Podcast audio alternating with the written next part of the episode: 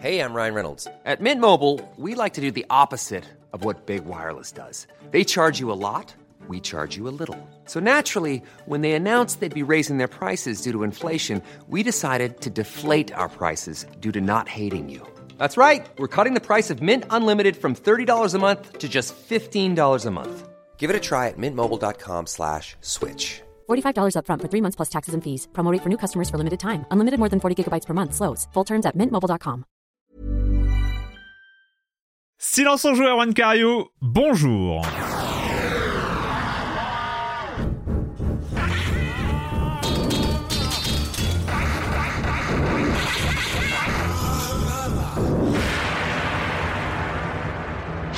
Au programme cette semaine, on va parler de Jusant de Alan Wake 2 et on terminera avec des pigeons qui dansent dans Headbangers. Et puis euh, le reste du programme, vous connaissez ou pas d'ailleurs si vous venez de débarquer. On m'a dit que tout le monde ne connaissait pas le reste du programme. Donc je prends en compte ces remarques tout à fait judicieuses. Le reste du programme, c'est le comme des comme, la minute culturelle et bien sûr la chronique jeu de société de Jérémy Kletskin. Et puis, comme d'habitude, je commence en accueillant trois de mes chroniques heureuses préférées. Julie Le Baron. Salut Julie. Salut Erwan, salut tout le monde. En pleine forme, au taquet Euh, oui, au taquet, ouais, je sens Oh là là, oh là d'un là. petit headbangers, ça c'est terrible. Un headbangers juste avant l'enregistrement. Faut, Ah ouais, ouais, euh, ouais, j'ai envie de dodeliner de la tête euh, tout le long. tu vas être dans le rythme, tu vas être dans le rythme, c'est très très bien. Et c'est ton mois de reprise de gâchette gauche hein, aussi, hein, je te, je te Oui, rappelle. tout à fait. Voilà. Le dernier lundi du mois. le dernier lundi du mois, comme d'habitude. Patrick Elio, salut Patrick. Salut Arwan, salut à tous. La forme, tout pareil. À la forme, bah, écoute, beaucoup de caféine ce matin. Oui, j'ai cru comprendre, euh, j'ai en cru pleine comprendre. forme. C'est, mon headbanger à moi, le- la caféine. Et puis non, bah, une émission euh, qui va comporter des traces de full motion vidéo, d'adaptation de jeux vidéo en film live. Ça peut pas être mauvais, donc Oh on va là s'éclater. là. Un super Ah là, tu viens de, de faire un gros spoil de news, pas à mais... salir? euh, mais non, non, tout va bien. Et Marius Chapuis, salut Marius Salut. Et qui, euh, Marius, qui, euh, je, vous vous en doutez pas, vous, le, vous allez l'apprendre et vous allez être étonné, continue à jouer à Baldur's Gate 3. Eh bien, écoutez, j'ai découvert un nouveau sort. Après 850 heures, j'ai enfin euh, trouvé Danse Macabre par accident. Et il est formidable parce qu'il m'a permis de battre un des boss de fin euh, quasiment euh, les doigts dans le nez par accident. C'était super. voilà, bon bah écoute, Voilà. écoute, non mais c'est, il faut, tu, tu continues à nous tenir au courant surtout, hein. On fera une intervention en fin d'année. Ouais, on fera, on fera une intervention collective en fin d'année. Petite remarque avant de commencer la- l'actualité, juste pour préciser que ce week-end, samedi, si vous écoutez l'émission le jour de sa sortie, donc euh, le vendredi 10 novembre, euh, sachez que le samedi 11 novembre à la Cité de la Musique, ce sont les 24 heures de Libé, parce que Libération fête ses 50 ans, donc euh, il y a encore des places, vous pouvez euh, venir euh, passer passer euh, 24 heures ou presque. Enfin, je crois que ça commence vraiment le samedi matin à, à 9h ou 9h30. Moi, j'y serai pas à cette heure-ci d'ailleurs. Et il y a des conférences, il y a plein de choses à, à voir toute la journée. Il y a euh, concert, euh, concert en soirée et euh, DJ set et tout ça. Il y a plein plein de choses à voir. Il y a le programme évidemment sur libération.fr. Et donc tout ça, c'est à la Cité de la Musique à Paris. Moi, j'animerai une petite conférence euh, table ronde, je crois, aux alentours de 17h30 qui n'a rien à voir ou presque avec le jeu vidéo. Presque, parce qu'il y a un des intervenants qui, joue sur, euh, sur Twitch. voilà, normalement, il y a du Jean Massier, il y a du Domingo qui, qui, qui seront là. Donc voilà pour les 24 heures de Libé à la Cité de la Musique. On va commencer avec l'actualité. Et puis, vu que tu as défloré le sujet euh, comme ça et que les, les gens sont, euh, les auditeurs et les auditrices sont impatients, sont impatients de t'entendre parler de, de ce sujet. Tu vas nous parler de Nintendo et plus précisément de quelque chose que nous attendions toutes et tous. Ou pas, euh, vous en, Une en adaptation ou- de Zelda. Ou pas forcément. La question, la question se pose. En tout cas, ça a fait beaucoup, beaucoup réagir cette semaine. C'était cette, euh, cette sortie sur les réseaux sociaux de, de- de Nintendo et notamment de Shigeru Miyamoto lui-même qui a pris la parole pour expliquer que un film, une adaptation en live action avec des acteurs réels était en préparation euh, tiré de la série The Legend of Zelda. Alors évidemment, évidemment beaucoup de questions. Euh, on parle d'une coproduction entre Nintendo et Sony Pictures. Donc c'est marrant, hein, Nintendo, Sony finalement ils s'entendent bien ces gens-là depuis euh, toutes leurs leurs péripéties ensemble ou pas ensemble justement d'ailleurs. Mais bon, en tout cas, il y a toujours des, des, des, des- des choses qui se créent entre eux.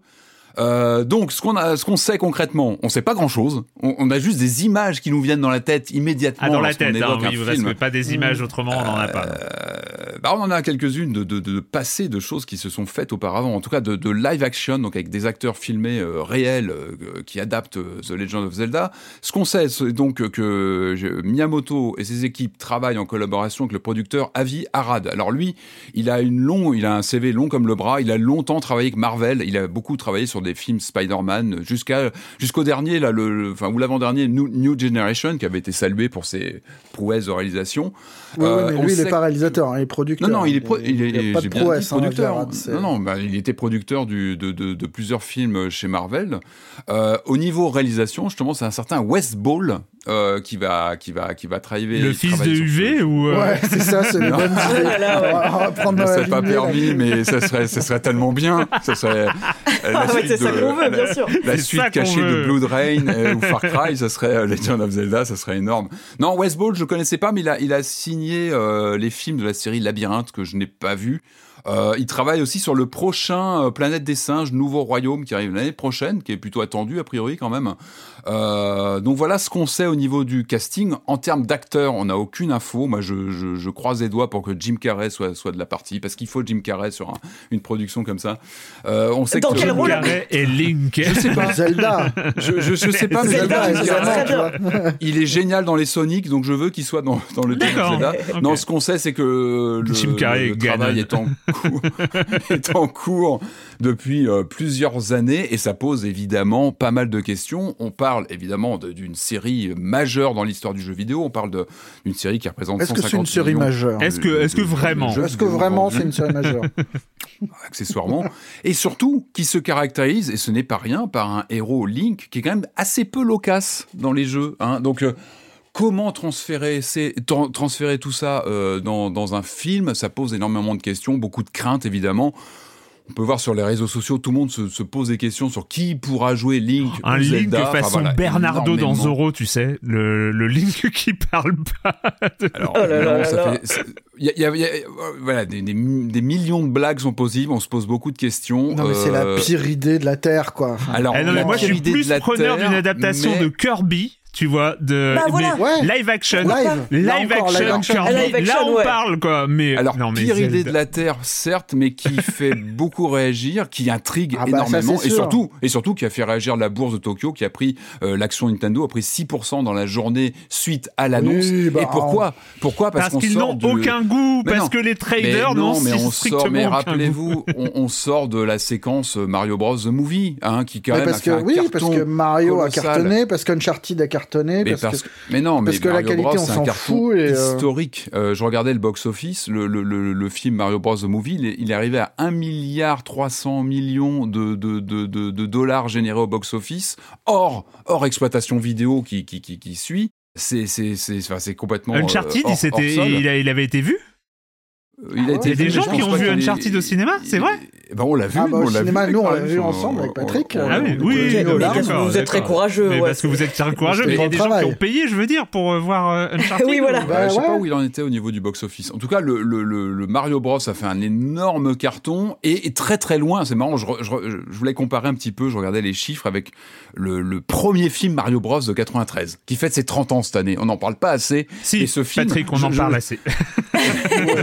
Alors, hein, pour être honnête. Je comparais donc le, le- donc le Mario Bros en image de synthèse euh, de, de, de, de l'année de l'année dernière. Donc je disais 1 milliard 300 millions de dollars au box-office. Le film de 93, live action, lui, hein, euh, il avait fini la- sa course à 38 millions de dollars. hein. ouais. Donc, 407 millions pour Uncharted Ah de ouais. dollars. C'est beaucoup. Oh Ah, il peut y avoir un 2 du coup. Eh, ouais. Ouais, on n'est Ah pas ouais, on pas, ça- ouais, on n'est pas Ah, sorti. hein. Pourquoi tu crois qu'il qu'il lance des films dans tous les sens euh Ah mais parce que Marvel sait plus faire de films aussi, ça c'est ça le problème. Oh, ils ont jamais vraiment su. oui, mais, bon, à un moment ça, se regardait, mais euh, c'est voilà, c'est ça. Je parlais du je parlais du phénomène donc du film Super Mario Bros le, le dernier en date qui a fait 7 millions 400 000 entrées en France c'est colossal en termes de, de- d'entrées euh, cinéma le film de 1993 il avait fait 391 000 entrées donc voilà Hmm. c'est un, un petit ratio en 30 ans quand même de comment l'image de Nintendo en film euh, a changé c'est vrai que la- l'adaptation live action de, de Mario Non, été préfère- très très problématique. Sincèrement, je préfère même un Wii Fit. hein. We Feed the Movies. euh, enfin, Mais oui. Ils envisageaient pas Just Dance à un moment, pas donc. Ah, euh, mais voilà, mais un truc euh, comme ça, tu vois, en comédie musicale hein, ou un truc. euh, Non mais Zelda, t'as tout pour ne pas l'adapter quoi. mais oui. Ouais, c'est ça. pourrie, le côté conte magique Alors, dans lequel t'as oui, pas envie mais- qu'on mette un oui, visage mais- dessus, c'est atroce. C'est compliqué. Vraiment incroyablement. Moi, j'avais ressorti des images de la, des fameux films, euh, des jeux maudits sur CDI Philips euh, de Nintendo de l'époque, et tu avais le Zelda's Adventure, qui était voilà un jeu d'action-aventure en vue aérienne qui reprend un petit peu les codes de Zelda, mais avec une réalisation évidemment hors sol, qui intégrait des séquences euh, full motion vidéo. euh, avec acteurs entre guillemets et c'est euh, bah absolument absolument terrifiant à, revoir évidemment je pense qu'on sera pas du tout dans ces dans ces canons de, de réalisation mais effectivement ça pose pas mal de questions parce que il y a quelque chose très cartoon dans l'univers de, de, de, de Zelda évidemment très féerique et, et c'est vrai que à moins d'avoir un budget colossal et, des, et un véritable savoir-faire et d'aller taper les codes de, du, du, euh, du Seigneur des Anneaux ou voilà d'aller dans ces, dans ces références-là, ça va pas être évident, d'autant plus que Mais la même. série, par définition, elle est assez protéiforme. On a aussi bien les Oui. codes de, de, de, de, je sais pas moi, des Ocarina of Time que les, évidemment que Breath of the Wild, etc. Non, mais ça va, on, on sait déjà que ça ne va ressembler à rien. C'est, il y, a, y a même Mais pas de, pas comment y suis- il y arriver. a ouais, même pas de suspense. Moi, je suis en train de chercher une licence de en Nintendo fait. que je préfère. L'atelier du jeu vidéo The Movie, tu vois, un truc, euh, on pourrait, on, verrait Smash les gens Bros. faire des, Ça, des- des trucs en cru. carton. ouais. Ouais, voilà, tu vois, c'est un, un truc. euh, Smash Bros, il y a peut-être un truc à faire aussi. Euh, Sma- ouais, ouais, ouais. Splatoon. Splatoon the movie, tu vois, en live action, avec des gens qui se balancent des pots de peinture pendant euh, deux heures. Ce serait marrant, tu vois, enfin, un truc. Euh, T'inquiète pas, t'auras le des dessin animé bientôt. Oui, non, mais le dessin animé, ça me fait moins envie. Non, mais je pensais en live action, tu vois. Ouais, ouais. Non, non, mais euh, ok, ok, ok. Bah écoute, euh, on est bien parti. T'avais encore un truc Nintendo, un truc très Je reste rapide. sur Nintendo, on, on en parlait donc il y a une semaine de Super Mario Wonder. On disait Tout tout, à bien fait, qu'on avait pensé. tout à Et on n'est pas les seuls, hein, a priori, parce que le jeu fait un fait un joli carton avec euh, 4 millions 300 millions d'exemplaires vendus en deux semaines. Alors c'est tout simplement. hein? Ouais, ouais, c'est pas ce que j'ai dit? Non, T'as dit 4 millions, 300 millions, ça Voilà, fait beaucoup. ça Ah oui, non, ça fait beaucoup. Non, Ah oui. non, non. Et on dit 4,4 340 gros, gros succès. euh, c'est- Non, c'est pas beau les 4,3 Ouais. mais- Ouais, ouais. 4,3 millions d'exemplaires vendus en deux semaines, donc c'est un énorme carton. C'est même le plus rapide euh, vendeur de jeux de la série depuis les années Wii et DS sur Nintendo. C'est-à-dire que le jeu a réussi à être, euh, bah, à créer un, un précédent en termes de rapidité de vente dans une série qui en général fonctionne plutôt bien, les Super Mario Bros. Euh, on rappelle en plus que c'est euh, c'est une performance qui s'inscrit avant le grand rush des ventes de fin d'année et puis un titre qui va rester pour quelques mois comme le nouveau Mario euh, euh, platformer sur l'année prochaine évidemment. Donc euh, je pense qu'il va il va rester euh, en tout cas comme un comme une date. Et puis on, on a dit tout le bien qu'on en pensait avec ce côté euh, 2D mais avec beaucoup d'innovation.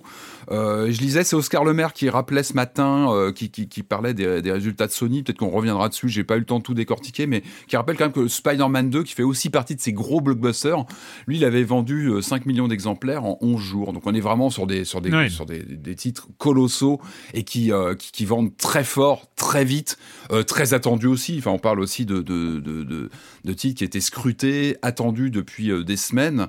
Mais voilà on est quand même sur l'artillerie lourde ces temps-ci sur euh, bah, sur les ces blockbusters first party chez les voilà chez les les fabricants de consoles. Et en, et en, en effet on est qu'au début de la période des, des achats avec tout ce qui arrive dans les semaines qui viennent. Donc Tout on à va suivre ça de près. Marius, il a été annoncé que Internet tomberait début décembre. Exactement. Le, le séisme le plus ouf du monde, le truc auquel plus personne ne s'attendait, euh, la non-annonce la plus importante du monde, C'est ça, c'est la- exactement. Le non-événement qui, qui secoue Internet Mm. et les médias avec, qui sont euh, rués dessus avec une voracité euh, incroyable. Ça a GTA fait du 6 clic. Existe, incroyable. GTA 6. On, on est dans une industrie où les suites sont la règle. Euh, GTA 5 qui a bien marché aura une suite, c'est dingue C'est fou. complètement dingue. Et c'est bien de le rappeler parce qu'on le savait depuis février 2022. hein, dans un post de blog, euh, Rockstar avait confirmé l'existence, alors pas de GTA 6, mais d'un épisode qui succéderait à GTA 5 et qui s'installerait dans l'univers GTA. C'est De toujours là à imaginer Ouais, un GTA 6. Bon, Eh, hein, ça n'a euh, pas voilà. été confirmé. Hein. C'est c'est ce qui a pas été ça. confirmé, c'est le prochain GTA.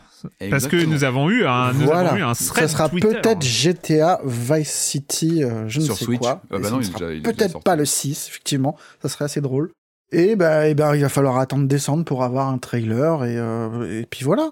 Il y a que moi que On ça aura agace, peut-être pas de ce- date. Ce côté euh, convocation Non, bah- comme ça des news où tout ça tombe d'un seul coup et il y a une crispation totale. Là, je- au moins, je suis contente parce qu'il y a un truc, il y a une confirmation. au moins, c'est pas de la spéculation autour de ce qui pourrait se passer. Il y a quelque chose de concret. Oui, mais tous les, tous les, tous papiers euh, ont, ont, ont existé avant l'annonce. Oui, Enfin, c'est ça, avant qui, la c'est ça qui est confirmation. terrible. Mm. C'est juste Bloomberg qui, a, qui dit ah euh, GTA, ça- enfin Rockstar s'apprête à annoncer la suite. Du coup, tout le monde se jette dessus comme des Et morts de ensuite, faim. tu as l'annonce de l'annonce officielle. Le petit Mais mail de dire- Sam Hauser, ouais. Combien, combien de homes de jeuxvideo.com ont été faites sur GTA 6 C'est imminent? L'annonce est imminente. Enfin, c'est taré. Le bilan carbone, le bilan degré- carbone de, de ce Il y a genre un de degré de- de- d'attente et de débilité autour de ce jeu qui est euh, évidemment très élevé. Euh, Et ça en dit long sur la, la puissance de feu, du, enfin la marque quoi. quoi le- Voilà, c'est bon, c'est en même temps, est-ce qu'on est encore surpris par euh, par par Rockstar et par euh, et par les attentes que suscitent les jeux Rockstar? Le, Leur meilleur coup, c'était peut-être le Red Dead Redemption 2 où les mecs s'étaient contentés génial. de, de placarder Une image rouge avec leur logo et tout le monde a compris ce que ça La voulait dire. Et c'était deux ans avant la sortie du jeu et il y avait rien de plus. C'était juste c'est rouge, Rockstar et basta. Salut les gars. Et voilà, bah c'est oui, bon, c'est des monstres. euh, On rappelle, on rappelle quand même quelques chiffres sur euh, GTA 5. Ouais, GTA 5, bah, euh, ça va, ça, ça a ses petits 10 ans maintenant. Hein. Le, premier, Ouais. le, le jeu était sorti le 17 septembre, 1er octobre pour le multi, qui est toujours monstrueusement pratiqué. Ouais. Euh, c'est 185 millions de ventes. C'est pas mal. C'est pas mal. Ça fait le deuxième jeu le plus vendu de tous les temps sur euh, 405 millions de la série. Donc ça, c'est plus, c'est pas loin des 50% Ouais. des ventes de GTA, c'est GTA 5. Le, pre- le premier, le jeu le plus vendu étant Minecraft. hein, donc euh, voilà. Qui, Oui. euh, Et en même temps, c'est pas totalement surprenant dans la mesure où le jeu est sur trois générations Mhm. de consoles, que c'est un jeu où la plupart des joueurs, enfin la plupart peut-être pas, mais où de nombreux joueurs ont plusieurs copies de ce jeu. Ouais. Que ça, que ça a été offert, euh, que ça a été racheté à bas prix euh, Mhm. pendant des promos, des machins. On a plein de gens à euh, une version PS3, une version PS5 ou une version PC. Ou... ouais, c'est complètement. euh, Ouais, puis un jeu, Ma un jeu boule. monstrueux en soi. C'est un jeu. Et, euh, Oui, et- et avec jeu des utilisations dérivées, on parle évidemment de GTA. Online, il y a le tout ce qui est GTA RP euh, qui euh, qui surcartonne. euh. Enfin Mm. voilà, c'est c'est du jeu dans le jeu en fait, ouais, du, du jeu qui se crée dans le jeu. Enfin, c'est assez euh, pharaonique. Quoi. Donc, euh, donc voilà, GTA 6, euh, trailer début décembre. Euh, évidemment, aucune indication de la date de sortie finale. On en apprendra plus début décembre. Une done. fois que Internet aura retrouvé ses esprits, parce que comme d'habitude, ça va- Ouais. on se rappelle, hein, ça- ces histoires, ça date de, ça date de de, de l'annonce D'il y a 10 du premier trailer. non, en fait, quand est-ce que ça a commencé? C'est la, la, le- la première fois que Rockstar a cassé Internet, c'est le premier trailer de Ah oui. GTA 4. euh, qui Ah a oui, lui-même ouais, généré le Rickroll, hein, qui est un des premiers euh, très très gros mèmes d'internet qui a été euh, qui, qui a été dérivé de, du trailer de GTA 4 c'est la première fois où ils ont tout pété euh, plusieurs euh, plusieurs services de vidéo et tout ça ont, ont shut down euh, après la mise en ligne de- du trailer de GTA 4 et donc après effectivement on rappelle euh, Red Dead- GTA 5 Red Dead Redemption 2 euh, tout cela ont, ont, ont connu ça. C'est pour ça que en fait cette annonce est plus intéressante pour ce que ça va générer en termes Mhm. de retentissement et, et ce genre de choses que en termes du jeu lui-même euh, dont on ne va sans doute pas apprendre grand chose parce qu'on rappelle qu'il y a eu un, un des plus gros leaks de l'histoire du jeu vidéo Mhm. euh, 50 minutes de vidéo. 50 minutes de gameplay volé euh, qui nous ont quand même appris pas mal sur euh, l'ambiance, En etc. développement, En développement, Non euh, terminé, in progress, euh, maquettes, etc. hein. Mais, mais qui en apprenait le fait qu'on va très probablement pouvoir jouer un personnage féminin pour la première fois euh, de, de, En ces- 2020. des À jeux Miami. Ah non, on n'a pas de Donc, euh, donc voilà, à savoir, ça c'est Dans les années une 80. des, des grosses interrogations. Est-ce que Rockstar est capable euh, de, de, de mettre en place de s'adapter à l'ère du temps aussi. de s'adapter à l'ère du mine temps de rien, ouais. GTA il a 10 ans, euh, le gameplay serait pas mal qu'il évolue un peu. Hein Celui il a quand même un petit peu de, de- un petit peu vieilli quoi. Ouais, ouais, C'est intéressant, ça n'a jamais vous été.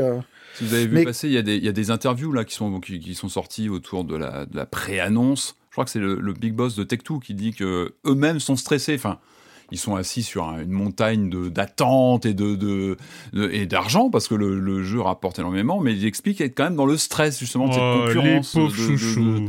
La de, concurrence de, quoi qui, qui- De leur d'après je puis le, le- le terme, c'est qu'ils regardent derrière leur épaule toujours. Ils, ils vérifient toujours ce que fait la, ce que font les Ils concurrents. feraient bien, ils feraient bien de bien penser à leur jeu plutôt que de regarder ça. Bah, et surtout, enfin, euh, moi je suis curieux. C'est vrai que je, je, je, je fais un peu ma, ma, ma, ma mauvaise tête comme ça, mais je suis curieux. Mais comme tout le monde, on a tous envie de voir ce qu'ils vont proposer, ce qu'ils peuvent, euh, ce qu'ils peuvent euh, créer comme nouvelle. Il y a il y a toujours une surprise dans leur jeu, euh, que ce soit en termes de enfin, les, trois personnages du 5, euh, euh, le 4 sur le plan narratif. Il- sur les GTA, il y a toujours. Tu peux pas sortir un GTA tiède. Tu peux pas. Enfin, ou alors vraiment, ça. ça Ouais, ça mais moi, même au-delà de ça, je- qu'est-ce que qu'est-ce que GTA a encore à dire? Ah, mais Est-ce c'est la grande Est-ce que le Bah ton on de Rockstar, le côté niark niark cynique, euh, tête de con, euh, provo limite un peu pas réac, mais euh, Ouais.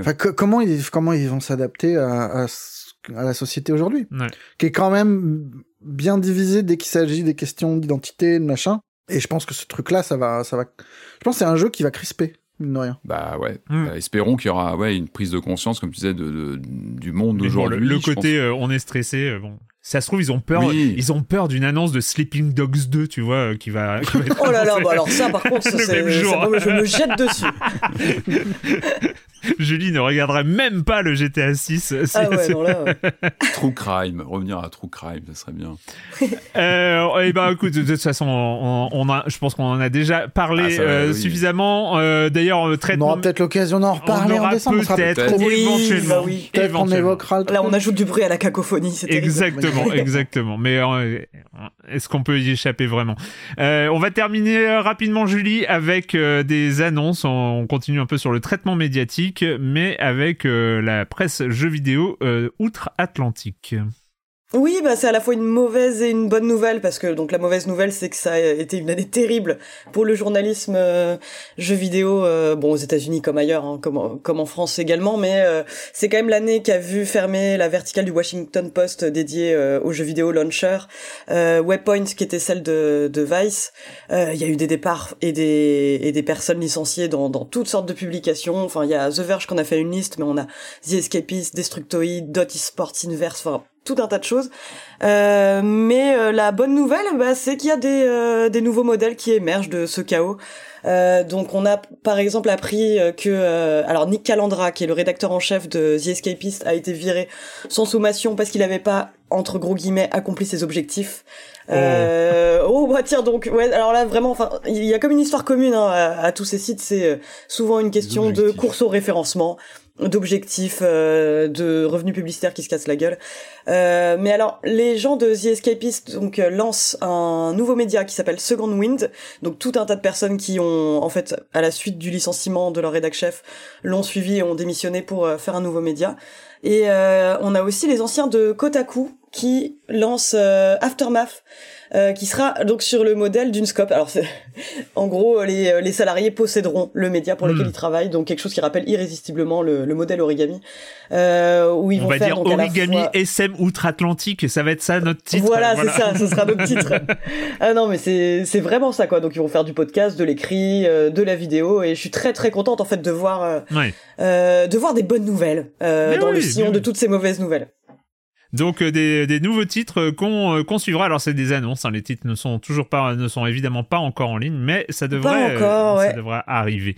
Mais c'est vrai que j'oubliais euh, Waypoint. euh, Les journalistes de Waypoint ont fait Remap, qui Hmm. euh, lui existe déjà en tout cas. D'accord. Bon bah comme quoi, hein, c'est euh, c'est bien. Et à chaque fois, c'est grâce au soutien des euh, des communautés, des, des viewers, des lecteurs et, et ce genre de choses. Et c'est vrai que c'est des modèles économiques, euh, bon peut-être un peu qui semblent un peu plus bancals, mais qui euh, peut-être vont se révéler plus sains euh, Mm. pour euh, pour la presse jeux vidéo en ligne. Euh, on va passer au com des coms de la semaine dernière. On commence avec France Chouffin qui nous dit sur Mario Wonder, je ne sais pas s'il est, mon- s'il est mon Mario 2D préféré, tout simplement parce que je le trouve trop linéaire, trop proche de Mario 1 et pas assez de Mario World, mais c'est complètement fou comment ce jeu est parfait dans ce qu'il tente. Il essaye d'être la modernisation ultime de Super Mario Bros et il y arrive. J'aurais aimé qu'il tente d'être la modernisation ultime de Super Mario World, mais la perfection dans son scope est incroyablement jouissive. Mine de rien, mine de rien, avant d'enchaîner, à, force d'enchaîner les bangers et les jeux parfaits dans leur catégorie, Smash Ultimate qui porte bien son nom, Mario Kart 8 et ses DLC pantagruéliques, etc., je me dis que Nintendo ne doit pas être très confortable pour la Switch 2. Comment proposer plus, ou même mieux, que ces jeux qui ont atteint le pinacle de leur genre? Eh, c'est une... Ouais. Est-ce qu'on Eh, a bah, besoin d'une Switch quoi 2 C'est Est-ce qu'on a besoin d'une Switch 2 Il y a des jeux parfaits là, Bah, sur si, la Switch. alors après, si pour la Switch 2 c'est une question de confort, euh, voilà une meilleure définition sur l'écran, une machine plus légère. Eh, franchement, de la plus Switch. OLED, qu'est-ce que tu veux de meilleure Tout définition ce que je veux, tout ce que je veux, c'est qu'elle soit rétro-compatible, que je garde mes cartouches, que je puisse jouer à mes jeux actuels en version peut-être un petit peu, un petit peu boostée. C'est tout ce que je demande. Je veux la rétro-compatibilité. Tu, tu sors un, tu sors un Zelda HD, euh, tout le monde aura- Oui, Zelda. saura très bien pourquoi ils achètent un Oui. Switch 2, il n'y a pas de problème. Ouais, mais tu en, en jouant à Super Mario Wonder, t'as- t'imagines pas le besoin de d'avoir un Ah oui, non, mais upgrade de Super Mario Wonder, quoi. Surtout qu'il est super joli. les- on, en, on- Mais- on en a parlé. hein, les petites animations. C'est une remarque euh, côté, juste. euh, Après, c'est vrai qu'on euh, une remarque qui sera de qui sera échappée, qui sera effacée par effectivement euh, le Zelda, euh, le Zelda euh, Ultra avec euh, des particules et des reflets dans l'eau parce que tout le monde attend les reflets dans les flaques. Avec des néons De Link. Enfin des néons avec des néons ligne Ça ou le Zelda casque, néon. de, Ouais, le voilà. casque de réalité virtuelle qui sera compatible avec la Switch 2 qui va nous. Mais bien sûr, c'est nouvelle hyper dimension tendance. Nintendo. C'est hyper- Ou le ouais. nouveau Nintendo Labo complètement virtuel qui Le va Power intégrer Glove des 2, tu veux dire. Ouais. Ça serait excellent. Ouais, l'atelier du jeu vidéo VR où tu où tu fabriques des trucs en carton mais, mais- avec un casque sur la tête, ça va être trop bien. Mais direct. Voilà. On en rêve, on est plein d'espoir. On continue avec euh, Yaourt qui me fait une bonne remarque mais vu que j'avais fait une erreur, les super qui me fait la remarque que les Super Mario Galaxy étaient sortis avant les New Super Mario Bros U euh, sur la Wii U. Donc euh, voilà, j'avais dû euh, au détour d'une phrase, j'avais dû faire une remarque et euh, c'est un correctif. Donc je passe les correctifs et on termine parce sont que précieux, hein, qui sont précieux. euh, je termine avec deux trucs. Il y a eu des remarques de notamment de Sinek Jérémy, euh, notre Jérémy à nous, et Guiaran qui euh, se sont essayés à Slay the Princess et qui sont moins enthousiastes que nous. Il semblerait Ah. que nous ayons un peu débordé d'enthousiasme euh, sur Slay the Princess et qui n'est pas forcément euh, communicatif. Mais euh, voilà, des remarques sur la structure narrative et tout ça. Après, moi, j'ai lu les remarques et je euh, persévère sur mon point de vue et je, je confirme. Euh, mais c'est assez marrant parce que c'est des gens aussi qui euh, euh, étaient dérangés par le type de choix et le fait euh, comme d'incarner un personnage et que finalement la structure de, de, de, de Slay the Princess ne permettait peut-être pas d'incarner le jeu et tout ça alors que moi pour moi Slay the Princess très très vite devient un voyage dans une arborescence. Et donc euh, quitte un peu le quitte un peu le, la, la, la motivation narrative euh, première et, euh, et tout ça. Mais c'est euh, Et, Mar- et- et Marius, tu l'as fait toi du coup, Marius Ah oui, oui, j'ai fait, j'ai même fait un petit pas- papier dans l'IB, je sais pas, pas s'il avec est nous, paru, je sais plus. Euh, très bien, moi j'adore ce jeu. Je, vraiment, euh, je l'ai lancé à cause de Corentin et je suis resté grâce à Corentin. euh, je je, je l'ai fait d'une traite et donnez euh, envie, ouais. c'est formidable. Non, non, c'est vachement, c'est vachement pas drôle, mais vachement créatif. Mm. Euh, on voit que c'est fauché, mais euh, mais malin. Ouais. Enfin, et puis c'est, c'est, enfin, c'est marrant, ça m'a fait un effet euh, que j'ai jamais vu encore en jeu vidéo, un truc qui est lié à la BD où on voit, enfin vu que tout est dessiné, on voit l'évolution du projet au fil du temps. Tu vois les vieux dessins et tu vois ceux de la fin, tu vois la différence. Mm. Enfin c'est, c'est vraiment, non, c'est moi j'aime beaucoup ce jeu. Un lapino les Très carottes belle de découverte, Patagonie. euh. Ouais, il y a- il y a un effet comme ça, tu vois, genre. euh, Ah, là, c'est du, c'est du fin de jeu, ça. Ouais, c'est ça. Euh, et enfin, parce qu'on en parlait, euh, on avait évoqué, je sais, alors je, je me rappelle même plus de la digression qui a amené à parler de ça, mais on parlait des nouveaux auditeurs de Silence on Joue et des générations. On avait digressé sur les générations d'auditeurs. Il y avait des enfants d'auditeurs qui étaient devenus des auditeurs de Silence on Joue. Et on a, euh, il y, a, y a eu des remarques, il y a eu pas mal de remarques de gens qui écoutent Silence on Joue dans leur voiture avec leurs enfants qui finissent par écouter Silence on Joue eux-mêmes. Pardon pour les gros mots. Et euh, on a, on a le, le, must, c'est quand même, on a Loco euh, qui nous dit Mon fils est comme moi, auditeur de Silence on Joue, et vu son âge, je pense que c'est maintenant de sa propre initiative. Je ne saurais dire si ses propres filles à lui sont déjà auditrices, mais elles pourraient. On est donc au-delà de deux générations. Et ça, ça m'a... Oh là là Imagine la Ah, On va faire gaffe à ce qu'on dit, non mais... Imagine la remarque, c'est ma grand-mère ou mon grand-père qui m'a qui m'a fait écouter euh, Silence on Silence on Oh joue. Qu'est-ce que ça dit sur, là, euh, sur l'équipe de Silence on joue Ouais, et, Ça euh, dit beaucoup de choses. Ça dit Euh, trop de choses. On va, On arrêter, ça dit beaucoup trop de choses, mais euh, C'est peut-être encore plus flippant que le jeu euh, qu'on évoquait à l'instant. Il y a une sorte de miroir glaçant de se dire que. Mais non, c'est non, non, mais moi- c'est génial. moi, ça c'est génial. C'est ça ne fait que m'enchanter. bientôt une les- rubrique les sur les tips, passent. euh, les tips pour calculer sa retraite. La quoi? La quoi? Pardon Calcule ta retraite. C'est- C'est quoi ce truc-là? Non mais attends, ça va être ça va être les, les, les pubs avant Silence on joue qui vont qui vont faire mal un jour, tu vois. Avec ils vont être plus ciblés. Oh la vache.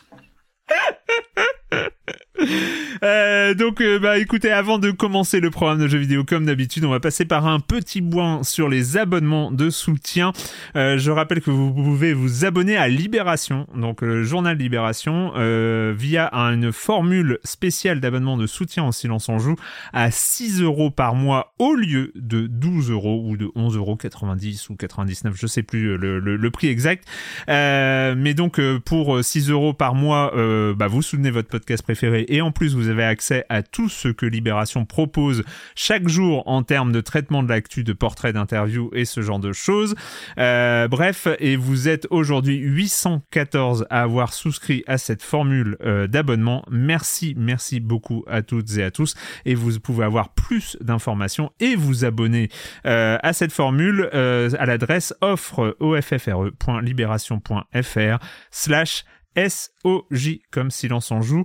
Euh, merci, ça, ça nous aide à, nous projeter dans l'avenir, dans le présent. Tout ça, c'est formidable. J'en ai trop content. Mais vraiment, c'est sincère. Euh, on a fini avec euh, cette, première partie de Silence on joue et il est temps de parler des jeux vidéo. Et on va commencer par grimper encore et encore une montagne qui n'en finit plus. On va parler de Jusant.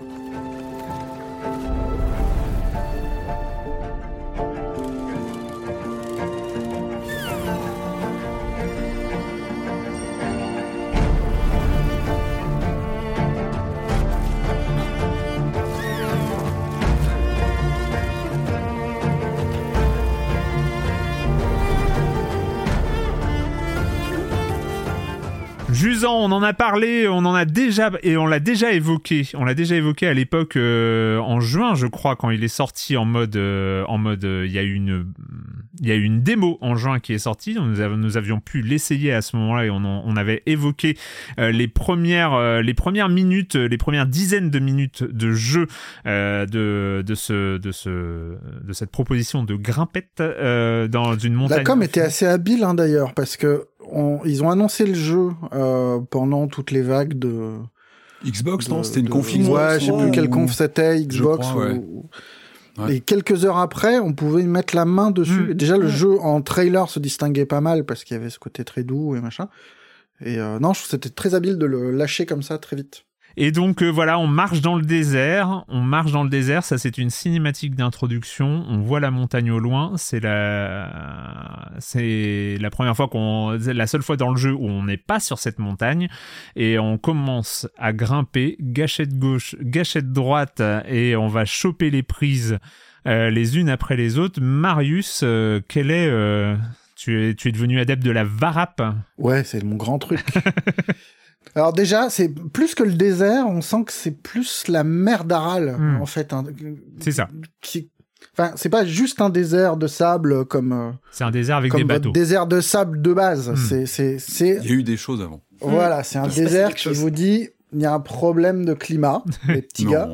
Il va falloir se réveiller. Si peu. si peu. Et c'est à peu près le seul contexte qu'on a dans le jeu au départ, euh, avant qu'on se mette à grimper et qu'on qu'on fasse. Enfin, c'est un jeu de Dontnod. Oui. Dontnod, c'est des gens qui font des jeux qui parlent tout le temps, qui parle bien, avec des mots qui sont bien écrits, euh, qui ont des choses à dire, qui parlent de notre époque, qui parlent de transidentité, de plein de choses. Euh, et là, ils font un jeu qui est muet, qui est hors du temps, ce qui est quand même assez étonnant. Et, euh, et je trouve ça super. Enfin, rien que rien que cette installation là de de la part de ce studio là est vachement intéressante parce que c'est euh, c'est à contre-emploi, que que c'est très bien mené au départ et que pareil, c'est un truc, un tic de gameplay qui nous attire d'abord. Enfin non, d'abord il y a la direction artistique qui est le premier truc hyper séduisant, qui est euh, à la fois minimaliste et euh, et extrêmement euh, extrêmement travaillé parce que voilà, il y a, il y a une façon de travailler les couleurs, de travailler les les les lumières. C'est aussi un jeu super Mm. lumineux Mm. dans, Très lumineux. dans un monde de, de marronnasse et machin, et ça, ça Mhm. fait vraiment du bien. Et je sais plus où j'en étais, j'ai fait des, des parenthèses dans des parenthèses et c'est pas Et malin. on- à un moment, bah, déjà, déjà Si, on, incarne, on un personnage, on incarne un, un jeune On personnage. incarne un personnage dont on ne sait pas si c'est un- une fille ou un garçon, dont Mm. on ne sait rien, dont on ne sait pas d'où il vient ni où il va. On sait juste qu'il doit grimper une montagne. Ouais. Et ce premier truc qui marche très très bien, c'est ce truc de gameplay justement, de, enfin ce truc de mimétisme gâchette gauche, gâchette droite, où bah on s'oublie très vite à, à- en grimpant. on- Enfin le, le geste est tellement instinctif qu'il y a un plaisir de, de déplacement qui est euh, immédiat quoi, enfin qui Mm. est extrêmement euh, extrêmement agréable. Après c'est une forme de puzzle game presque.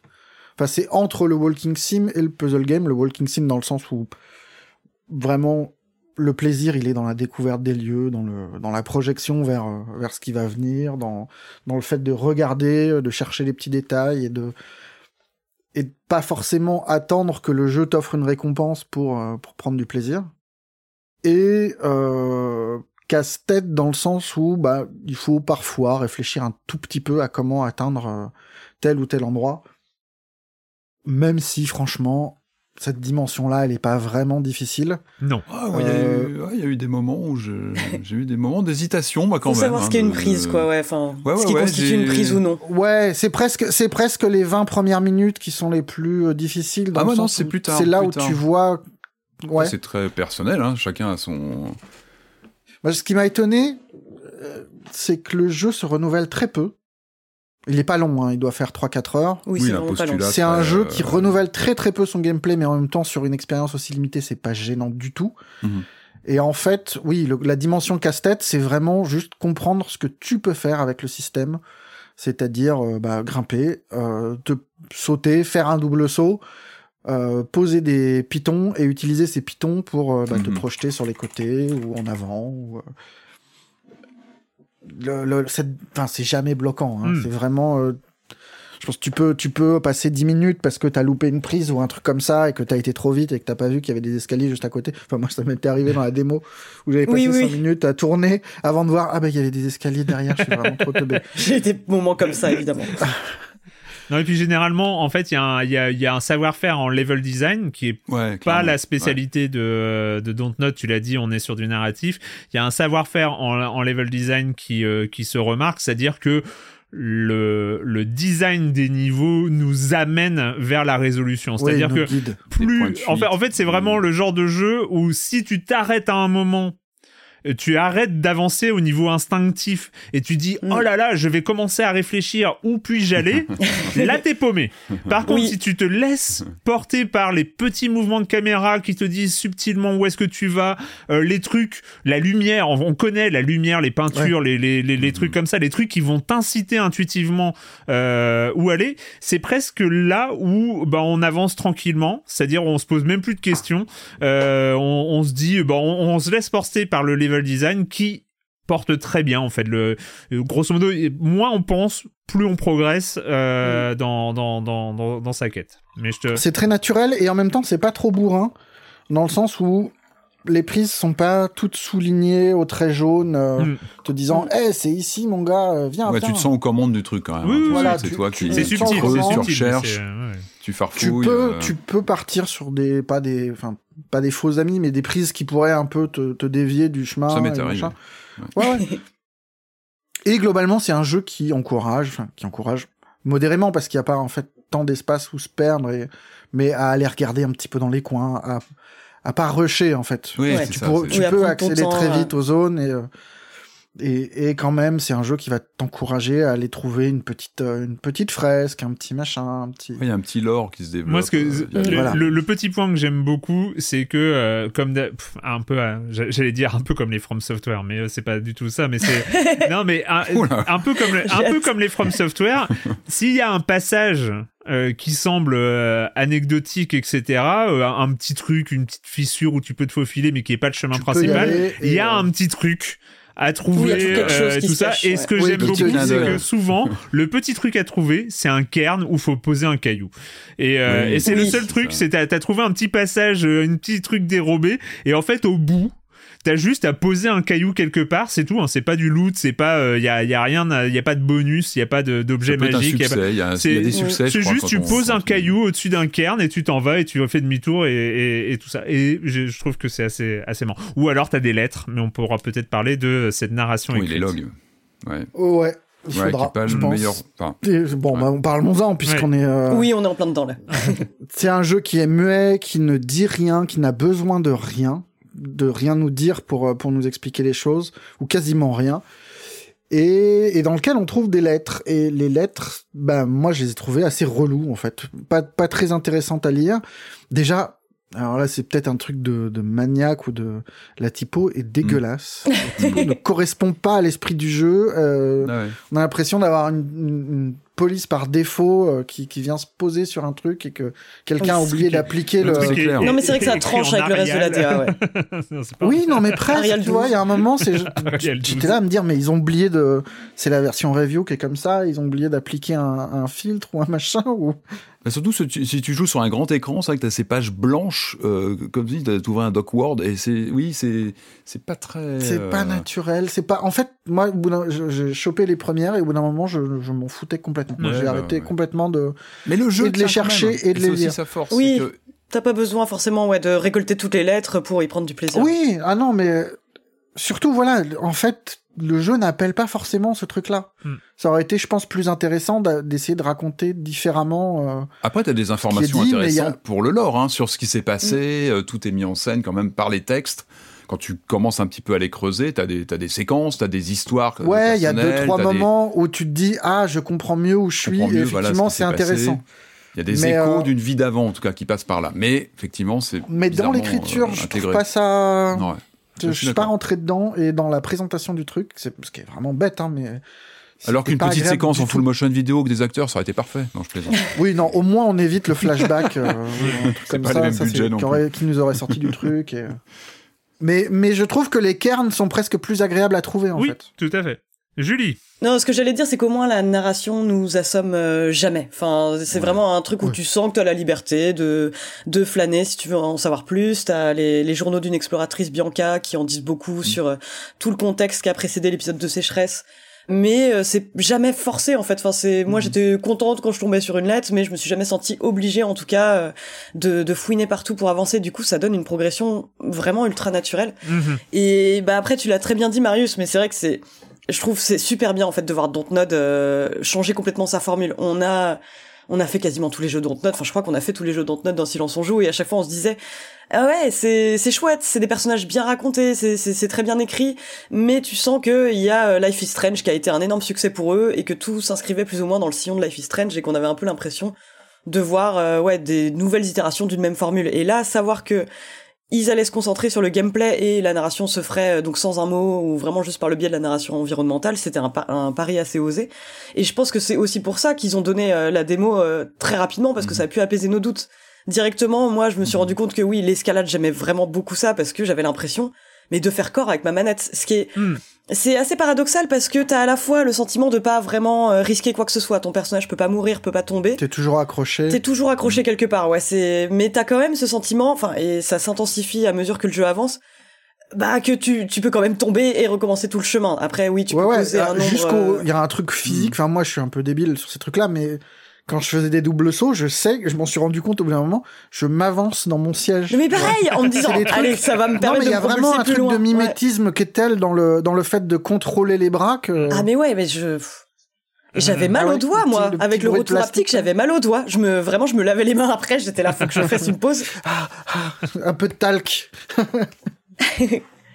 Et je trouve ça assez fort. Enfin, vraiment, en tout cas, d'arriver à transmettre autant euh, d'émotions physiques juste euh, en nous faisant escalader des trucs, c'est c'est ultra réussi. Après, le souci que je me permets de soulever, c'est qu'on voit quand même les limitations un peu, euh, les limitations techniques. C'est que parfois, on a l'impression quand même quand on a une longueur de corde très bah, très longue, on a le sentiment que son personnage peut se balancer comme un pantin désarticulé, ça donne un côté très très bizarre, parce que t'as une direction artistique qui est très mignonne, très choupie, et parfois bah, ton perso qui fait des chutes monumentales où tu te dis, mais j'ai l'impression que enfin, dans un jeu euh, réaliste, il se serait craqué le cou. Ça ou le serait mort. rappel avec le, le double clic, tu sais, quand tu, re- tu reviens euh, en, en- en- à grande vitesse sur ton point de- d'accroche, tu sais, t'as une Oui, c'est ça. gâchette, tu- et là, boum, ouais, il y a la tendance D'un coup, tu rembobines, ouais, c'est ça. T'as un côté ragdoll un peu dans ces moments-là. euh. Mais ceci mis à part, enfin, j'ai trouvé le, le gameplay d'escalade ultra bien. Et même si, comme tu disais, Marius, il n'y a pas vraiment beaucoup de renouvellement dans le gameplay, on a, on a différents biomes, effectivement, où il va y avoir des petits, des petites variations.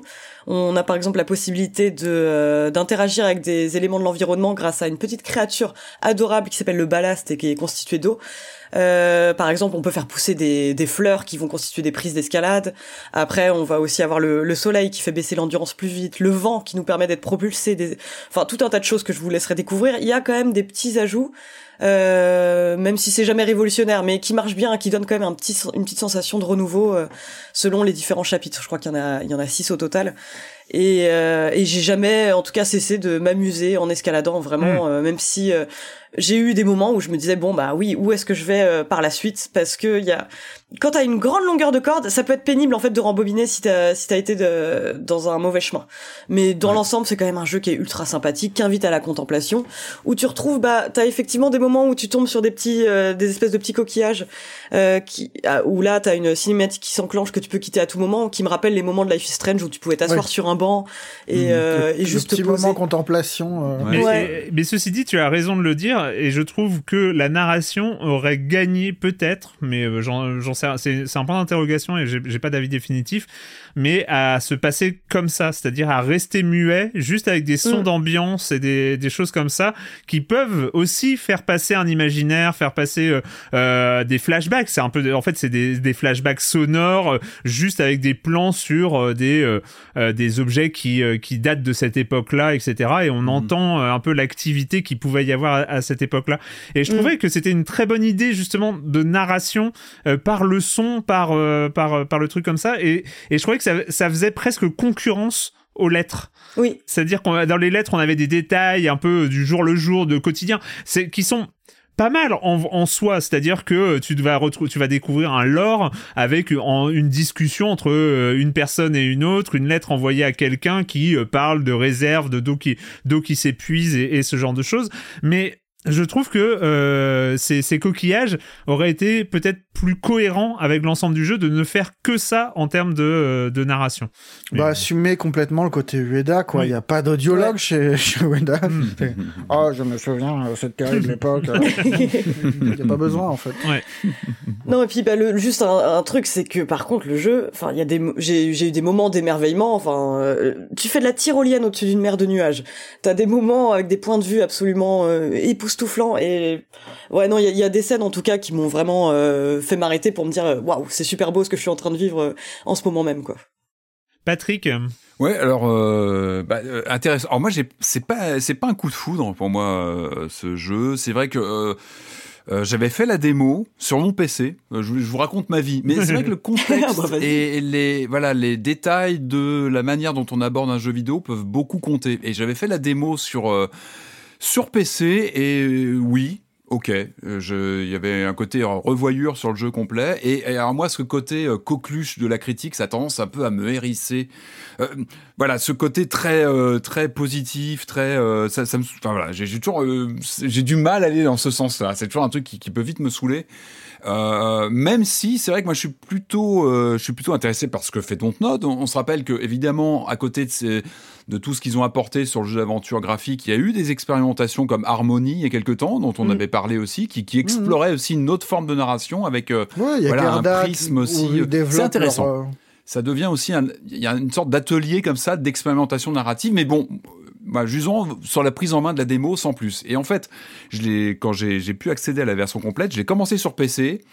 Et en fait, après, je suis, j'ai basculé sur Xbox dans mon salon. Donc physiquement, j'étais dans mon canapé. J'étais dans le canapé avec ma manette Xbox.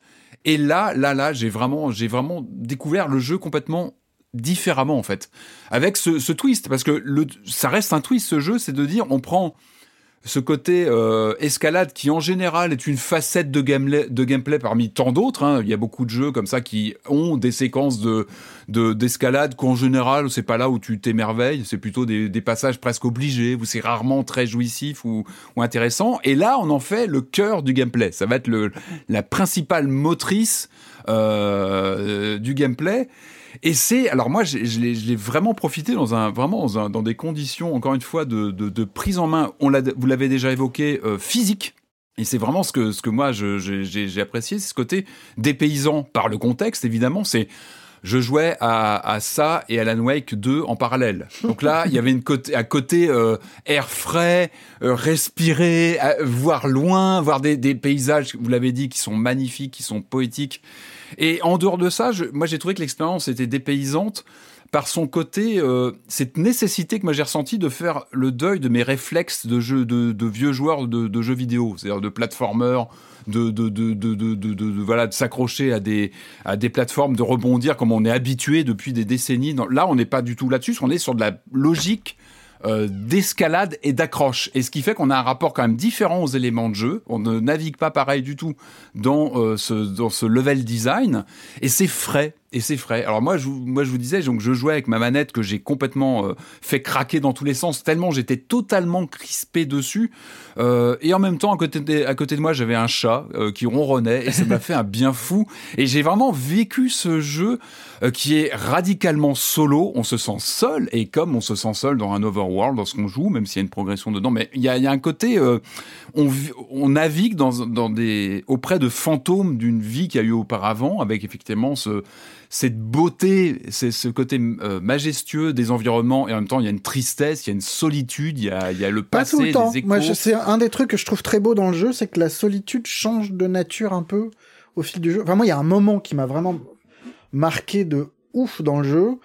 Je dirais pas, enfin, je vais pas détailler trop, mais c'est juste un moment où on sort d'une grotte, mmh. on se retrouve le long d'une paroi où il y a du vent, mmh. et d'un coup, il y a le bruit du vent qui est hyper hyper fort et d'un coup ce qui disparaît c'est le, le, petit claquement des pas sur Mhm. euh, Mm. qui résonne sur euh, et c'est bête mais ce truc là c'est presque une présence enfin de- on l'entend depuis le début du jeu sans y prêter attention et il y a un truc un peu chaleureux où, où- où- enfin où d'un coup tu tu perds quelque chose quand tu perds ce, ce, ce petit son là et tu te retrouves vraiment tout seul je trouve Enfin, le, le truc est plus inquiétant et plus mélancolique en tout cas Mais c'est intéressant ce que vous l'avez évoqué, mais il y a- ce côté crispation de manette, ce ressenti physique. Et moi, comme vous le disiez, j'étais voûté aussi dans mon canapé à m'accrocher à ma manette. C'est pour ça aussi que je l'ai beaucoup plus apprécié sur ma, bah, sur mon, grand moni, sur ma grande télé plutôt que sur mon moniteur de, de, de PC.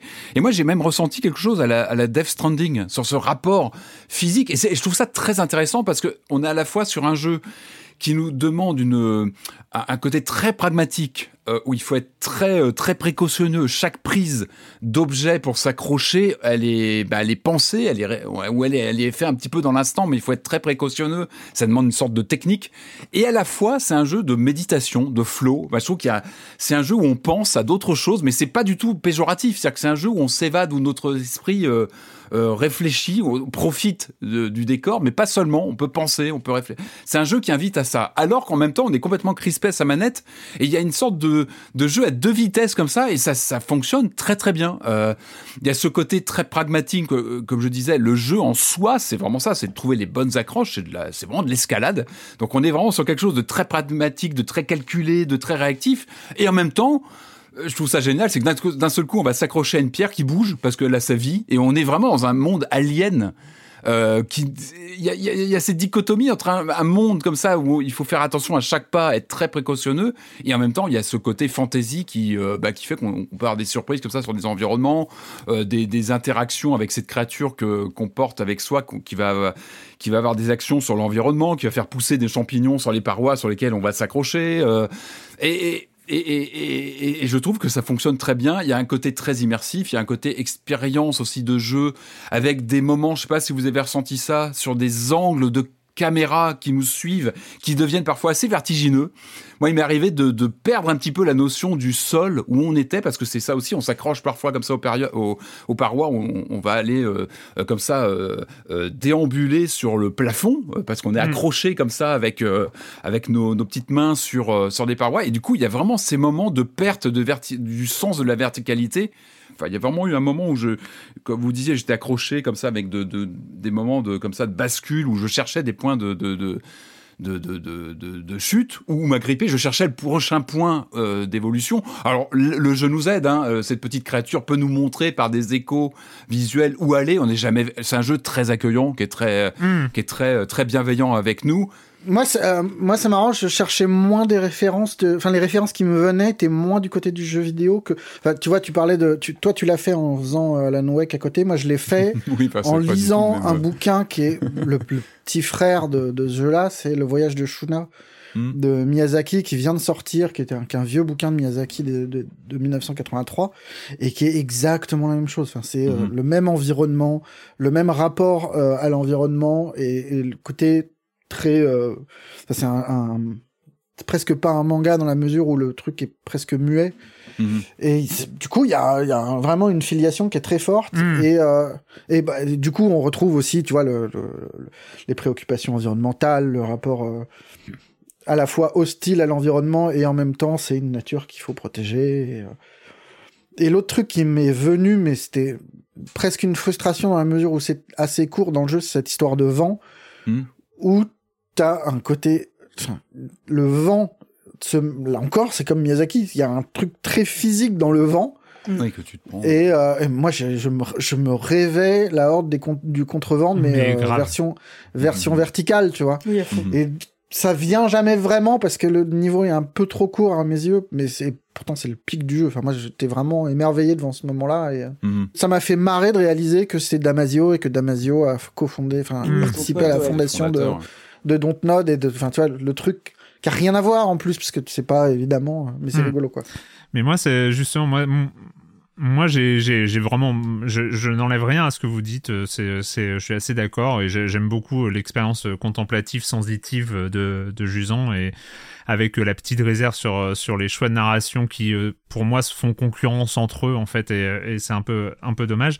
Euh, moi, j'ai pour revenir un peu euh, là-dessus, et ça, ça, ça, concerne pas mal. Euh, en fait, il y a, y a, cette image de la montagne, cette image de la verticalité, de toujours monter, d'aller plus haut, euh, ce euh, vertige ascensionnel euh, qui, qui, qui nous tient. Elle, elle s'arrête quand? Elle s'arrête quand cette montagne? Jusqu'où on va, etc. Et j'ai trouvé, sans rien révéler de la, de la fin du jeu, j'ai trouvé que il s'était un peu encore une fois, ils s'étaient fait euh, prendre par leur propre jeu en fait, euh, de euh, d'avoir ce, j'ai ressenti ça comme une obligation du du paroxysme final en fait. C'est-à-dire que ah bah on grimpe dans cet univers étrange et tout ça, donc il faut il faut c'est comme à la fin d'une symphonie où il faut mettre tous les instruments d'un coup et, il faut y aller et puis on met des gros tambours et puis on met les, les, les violoncelles à donf et euh, les machins et tout ça et puis il faut finir par un sorte de climax de climax final euh. et je trouve que c'est ça va pas ça va pas. Je trouve qu'il y a y a un truc dans ce que tu dis dans la horde du contrevent il y a un truc qui qui qui se tient sur euh, les trois quarts du jeu les 4 cinquièmes même, euh, même du jeu. Et il y a un moment où il y a un glissement de terrain où il se j'ai senti il y a deux moments en vrai hein. il y a un autre moment qui est organisé où on te dit eh, regarde là c'est super important hmm. Hmm. et ben non en fait tu voilà. n'avais pas besoin de ça et, et je trouve qu'ils se sont fait piéger par leur propre euh, concept initial qu'ils ont comment dire ils, ils sont pas allés au bout des bons trucs en fait. Euh, je pense que Jusant, euh, par euh, ce- son aspect ultra référentiel, euh, moi j'ai plutôt senti les aspects référentiels du jeu vidéo. Et On, on l'a dit sur Death Stranding, moi j'ai vu du journée euh, à mort. Ouais, euh. Oui. euh, du, enfin, il y a, il y a le côté euh, Genova Chen, Ueda. euh, Enfin, on, on sent les références. Et en même temps, si on reste sur Genova Chen et Ueda, euh, ils, même bon, si la fin de Flower, on peut en parler, mais pas forcément, euh, pas forcément la meilleure en termes là aussi. euh, c'est voilà, ça, ça me rappelle peut-être plus la fin de Flower, euh, où, euh, où ça, ça met les gros sabots, euh, alors qu'on n'a pas envie des gros sabots, quoi. On a Même envie si- de rester dans cette légèreté. En fait, moi, j'avais envie de rester cette dans cette, modestie. légèreté. Oui, cette Dans modestie. forme- Et puis, et puis ce truc où on peut aussi terminer une expérience légère de façon légère. Je Mm. pense qu'il est possible de rester dans cette dans ce truc un peu évanescent jusqu'au sur ce bout. format assez court, surtout sur un format assez court. Et en là, plus. et là, je pense qu'ils se sont peut-être un peu forcés à aboutir un brin, à, mettre les gros, de, les gros tambours à la fin. Ce que je regrette et ce qui m'a un peu gâché, c'est c'est toujours ce- le jeu vidéo se joue aussi dans les souvenirs, se joue aussi dans ce qu'on en retient à la fin. Et je trouve que euh, ce qu'on en retient à la fin, enfin, je pense qu'à la fin, je me souviendrai de l'ascension plutôt que de la fin. Mais Ah bah je, pareil. je- Ah, bah, mais- quand- ouais, enfin, il y a un truc, le rapport avec le petit animal, euh, c'est poignant. Enfin, il se Bah, passe. il y a- moi, ouais, j'ai- il se passe des choses ouais. quand même. moi, je sais pas. Contrefou, Moi, j'ai, Tu te contrefous du ballast, Marius C'est pas possible. Bah, je moi j'ai fini par m'en contrefoutre parce que j'étais pas d'accord mais euh, c'était euh, j'étais j'aimais beaucoup au début et, et Pet the Ballast Hmm. Autant que vous voulez mais euh, c'est Oui, euh, non, mais je vois ce que vous voulez dire. C'est un ressort. C'est un point parmi d'autres. Moi, ce que je veux vraiment souligner, c'est ce côté chill de l'expérience, malgré le côté très exigeant quand même. Et puis, moi, j'ai beaucoup aimé le côté très, euh, du coup, immersif qui passe, par exemple, les- moi, j'ai adoré ces checkpoints euh, intradiégétiques. Oui. Euh, lorsqu'on pointe un, lorsqu'on, du coup, on met un, comment on appelle ça, un, un forêt, enfin, on met un, un clou, en fait, pour s'accrocher, en fait, qui forment Oui. des, des checkpoints qui sont, euh, qui sont pas avec un, un gros point Mm. lumineux dans non, le jeu. Non, c'est de- toi-même qui, qui Ça, crée ton malin, ouais. checkpoint. Et c'est génial, ce truc-là où tu vas des fois le mettre en une seconde parce que tu es sur une paroi qui va s'effondrer parce que c'est des créatures qui, qui arrivent et qui repartent, enfin des, des réactions sur le sur le sur une paroi. Et hop, tu, tu mets ton forêt, j'ai pas le mot, je sais plus comment on, piton. on appelle ça. Piton. le Le piton. piton, pardon. Ouais.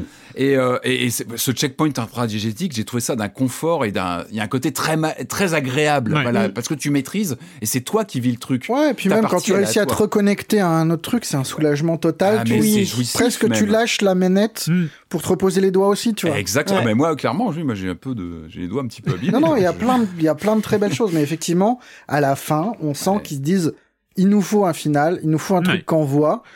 Alors qu'en vrai, tu pouvais juste arriver en haut, Ah oui, oui, sur une fin. esquisser la descente et couper. Mais oui Et mais puis faire un mais deux où tu fais que la descente. et mais tellement exactement c'est et moi moi je pense euh, alors euh, avec- ou toute autre idée enfin je veux dire c'était mais tu vois, t'arrives au bout, est-ce que tu redescends? Enfin, je sais pas. Il y, a, il y avait plein de choses et, Ah euh, et, et voilà. Bref, euh, c'est Jusant, euh, la dernière production de Dontnod avant Banisher qui arrive dans, dans, dans quelques mois. Euh, il est disponible, euh, il est disponible sur console et PC pour 25 euros. Euh, voilà, si vous voulez un peu de grain-tête. Et il est disponible aussi, il est intégré au Game Pass. Par Ah oui, ailleurs. Oui. Par ailleurs, après ça À la fin, t'arrives en haut, tu trouves un mec qui te dit, t'as oublié ton sac, faut que tu redescendes. et tu refais tout le jeu, mais dans le sens inverse. Voilà. Mais voilà, très très bien. Avant d'aborder le gros morceau de cet épisode, euh, qui est euh, sous la forme d'un écrivain de romans horrifiques, euh, nous allons évidemment passer par ce moment qu'on attend tous, c'est la chronique jeu de société de Jérémy Kletskin.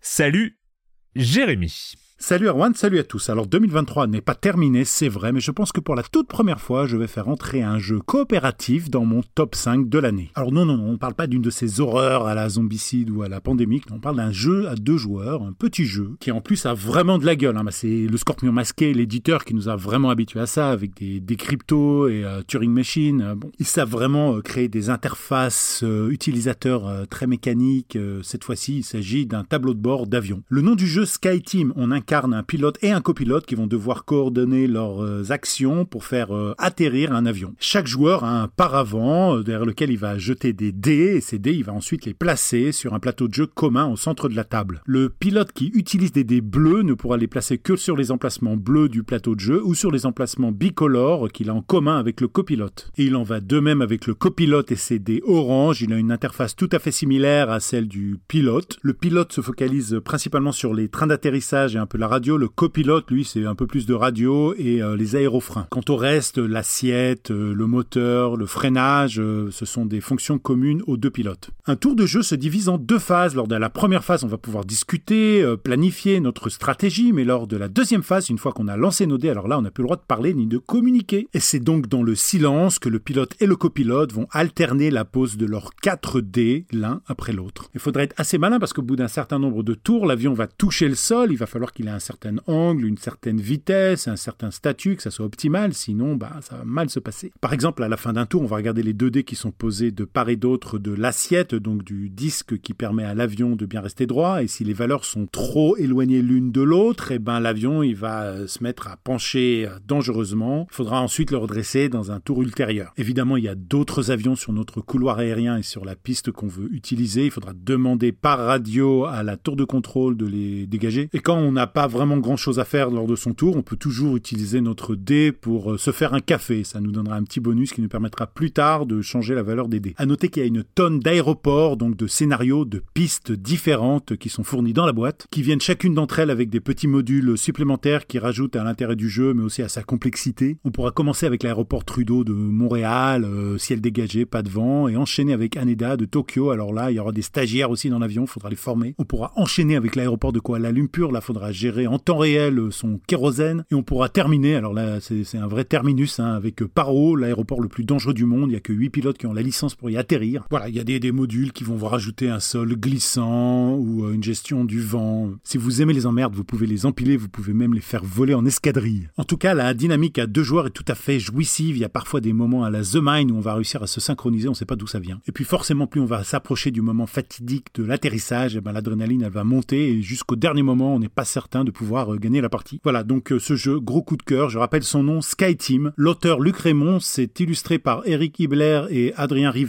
Les parties vont durer entre 15 et 20 minutes à partir de 12 ans, donc pour deux joueurs. L'éditeur, c'est le Scorpion Masqué qu'on est content de voir en forme, hein. c'est eux qui nous préparent Dead Cells. Donc, euh, non, non, je suis toujours aussi buté, je me suis pas mis à aimer les jeux coopératifs. Non, ce sont les auteurs qui trouvent des mécaniques toujours pour contrer ces problèmes inhérents aux jeux coopératifs et qui, voilà, qui arrivent à des solutions. Bye bye Bye bye Jérémy et j'entends déjà toute la team Flight Sim euh, du Discord de Silence on joue euh, avoir avoir les yeux qui brillent pour avoir un jeu un jeu de plateau coopératif de pilotage ça promet. Merci, merci Jérémy.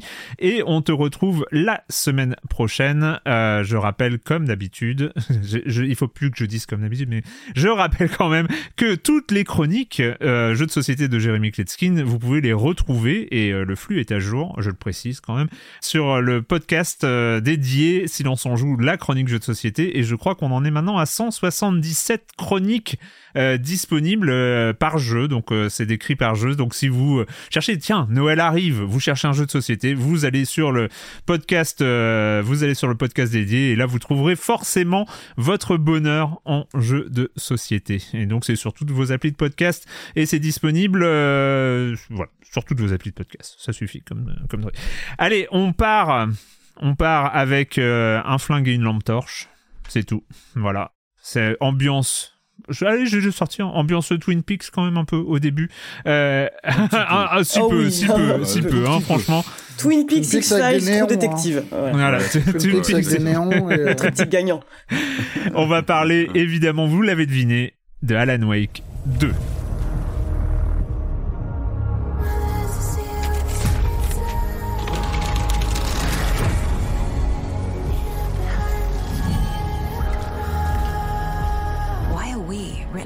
Story.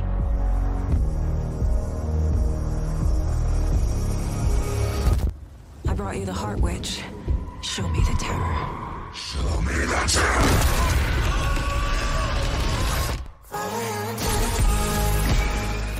Alan Wake 2, Remedy Sam Lake, toujours aux commandes, euh, et on retrouve 13 ans plus tard Alan Wake, l'auteur, le célèbre écrivain Alan Wake a disparu.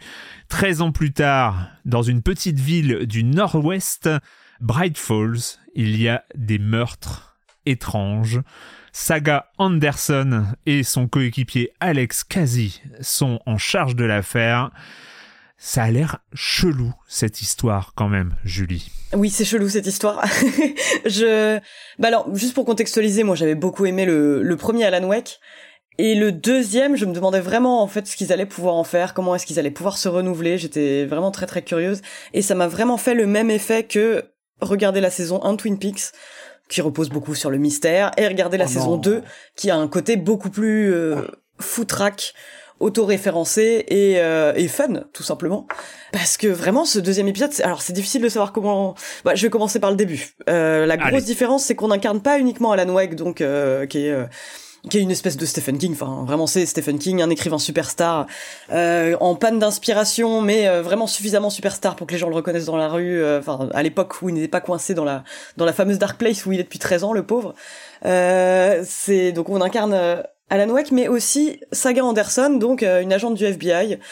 Et il y a une vraie variation de gameplay entre les deux personnages, dans le sens où, certes, les deux ont un, un pistolet et une lampe torche, mais il y a un personnage qui est beaucoup plus ciblé sur l'enquête, qui est celui de Saga Anderson, qui va vraiment avoir des des moments dans son palais mental. Enfin, c'est là, il y a rien de révolutionnaire non plus, mais des moments moi que j'ai trouvé assez agréables où en fait on, on accumule des des post-it, des notes sur une une étrange secte qui euh, qui commet des meurtres. Enfin, là, je trouve qu'il y a vraiment un côté de trou détective ultra assumé meurtre païen, rituel païen en, en forêt. Et Alan Wake, lui, va plutôt avoir euh, donc euh, ce qu'ils appellent l'antre de l'écrivain, où il va, euh, comment dire, réimaginer des événements et ça va avoir une influence directe sur son environnement, qui va euh, se modifier à mesure de ses avancées scénaristiques. Et je trouve déjà qu'en termes de rythme, ça marche ultra bien parce que non seulement tu peux alterner à l'envie euh, entre les deux personnages, t'as une espèce de, t'as des espèces de salles en fait où tu peux passer d'un personnage à l'autre et donc t'es pas obligé de faire un chapitre avec Saga, un chapitre avec Alan, tu peux un peu, euh, un peu choisir. Il y a une variation aussi dans les, euh, dans les environnements. Je vais pas trop spoiler, mais euh, entre les passages de Saga Anderson qui sont très forestiers et ceux d'Alan qui sont beaucoup plus urbains, euh, il y a des vraies respirations dans le gameplay et après pour ce qui est du reste, c'est ça va être dur de pas spoiler, mais il y a, il y a des moments de de narration qui partent complètement en roue libre. Et je pense moi je pensais que c'était un jeu qui allait beaucoup plus diviser. J'étais assez surprise de voir à quel point les critiques étaient dithyrambiques. Parce que quand même enfin ils se permettent des pas de côté assez euh, des, des, des énormes pas de côté. Enfin, il y a, il y, a, Hmm. y a vraiment des moments où il était 3 heures du matin et j'étais en train de me dire, enfin, parce que j'étais euh, complètement accro au jeu, et il y a des moments où je me disais, mais est-ce que je suis vraiment en train de voir ce que je suis en train de voir? Est-ce que c'est ça qui est en train de se passer? Euh, ça peut être à la fois, enfin moi je trouve ça formidable. Enfin je trouve que quand, quand des triple A se permettent des sorties de pistes comme ça, enfin c'est quelque chose que j'avais presque pas vu depuis Death Stranding. Donc encore une fois des jeux qui peuvent être très clivants. Mais euh, pour ce qui est du, du côté consensuel, enfin, je, je trouve que c'est vraiment un, un, survival, un survival horror qui ressemble pas du tout à ce que j'ai pu faire C'est un, c'est un point, c'est un point. J'aimerais bien euh, appuyer là-dessus. C'est euh, autant le premier Alan Wake euh, mixait entre survival, euh, euh, action aventure, euh, jeu de tir un peu chelou, euh, machin. Là, on revient. Euh, avec les deux pieds de- dedans euh, sur le modèle survival horror en fait enfin euh, Mm. c'est mes, mes impressions de jeu en tout cas c'est on est à 100% euh, save room, euh, monstre, euh, enfin énigme euh, et euh, munitions limitées et, euh, et et ce genre de choses. On retrouve, on est sur la, re- on retrouve sur une recette un peu standard du survival horror. Je sais pas ce que tu en penses, mais c'est mon impression. Oui, oui, jeu. bah oui, oui. On a, on a complètement la safe room avec les points de sauvegarde qui prennent la forme de thermos de café. Enfin, il y a une obsession du café chez Remedy euh, qui, euh, qui vraiment se, se ressent tout au long du jeu. Mais alors, un truc qui est vraiment euh, particulier, enfin, c'est la direction artistique du jeu. Enfin, c'est tout de suite, en fait, enfin, tu, tu, tu te rends compte que t'as pas. Enfin, il y a, beaucoup de survival qui innovent pas vraiment dans, dans la recette et pareil dans la DA, on peut avoir des monstres plutôt génériques. Là, il y a un côté, enfin, ce côté, euh, ce qu'ils appellent l'amalgame, la frontière entre le monde réel et le monde fictionnel, euh, les moments où ça s'entremêle, enfin, c'est des moments déjà qui sont visuellement sublimes. Et euh, alors, je sais que le jeu a pas mal fait parler de lui parce que euh, quand Remedy a développé les configs minimum pour pouvoir apprécier euh, le jeu, euh, les gens commençaient à, enfin moi la première à paniquer un peu pour se dire est-ce que je vais vraiment pouvoir profiter du jeu dans des bonnes conditions? Et en fait, oui, tout à fait. Enfin, tu peux euh, très bien profiter du jeu sans avoir une machine de guerre ou avec une console. C'est juste que euh, si t'as effectivement une config euh, de la NASA, tu pourras apprécier les reflets dans les flaques. Mais je pense que le jeu a pas du tout besoin de ça pour euh, pour être apprécié. Bah tant la DA est, euh, est affirmée, marquée et ultra euh, ultra belle quoi. C'est un point, euh, c'est un point important. Je vais donner la parole euh, aux autres, mais c'est un point important parce que euh, il faut se souvenir que Alan Wake, premier du nom, arrivait presque en tant que démo technique. Euh, on se rappelle des trailers à l'époque. euh, euh, C'était vraiment regarder comment c'est beau, euh, les paysages, le lac, euh, les, les machins. Enfin, c'était vraiment euh, les premiers trailers euh, in-game d'Alan Wake arrivaient euh, sur. euh, on va être capable de vous de, de vous afficher ça à l'écran. Et moi, c'est vrai que j'avais un gros doute sur ce Alan Wake 2 qui essayait d'emboîter le pas euh, dans ses trailers sur regarder comment la lumière, euh, la gestion de la lumière et tout ça, et, et commençait presque, en tout cas, à se présenter en tant que démo technique. Et je me suis dit, bon, en 2023, euh, euh, ça va plus, euh, enfin, faire un jeu qui euh, qui assure techniquement ça. Et c'est vrai, moi j'ai été le premier surpris que, en tout cas, au départ, il y a quand même quelque chose visuellement parce qu'on commence dans la forêt, parce que peut-être parce qu'on commence dans la forêt et que euh, et qu'il y a des scènes un peu marquantes euh, et, et tout ça. Mais Euh, parce qu'il y a une direction artistique. c'est Enfin, ça, Le jeu, il y a- il tabasse, il ouais. tabasse techniquement, mais en plus, C'est ça, il y a les mix des c'est des gens qui ont compris très très finement comment créer des images. Hmm. Mm. Tu commences dans un jeu qui est justement ultra gris, ultra fade, où tout tout semble se dissoudre. euh, Enfin, il y, a- il y a la première séquence là avec Ouais. le gros monsieur tout nu, où tu distingues à peine où Oui, tu le vas. jeu s'ouvre sur un sillon interfécié. Ouais, c'est. Mais au début, tu distingues à peine où tu vas. T'es dans, dans un mélange de gris, de noir, de marron. C'est dégueulasse. Et après, il y a une façon de t'amener des couleurs ultra vives. Enfin, tout ce qu'on a pu voir, tout ce qu'ils ont. Il a deux, enfin, ce jeu, il a deux matrices. Il a le premier Alan Wake et Control. Enfin, il y a tous les effets Mhm. visuels que tu vois euh, dans Alan Wake qui sont déjà dans Control. Sauf que là, ils sont encore plus poussés, qui sont mélangés à un environnement plus, euh, autant il y avait quelque chose de très euh, facile de surimprimer des images sur du béton euh, ciré euh, de, de, de- du dé- des décors de contrôle. Là, tu as une forêt, t'as des, enfin, c'est beaucoup plus chargé. Mm. Euh, euh, et il y a une façon de, de t'amener ça qui est assez, enfin, stupéfiant visuellement.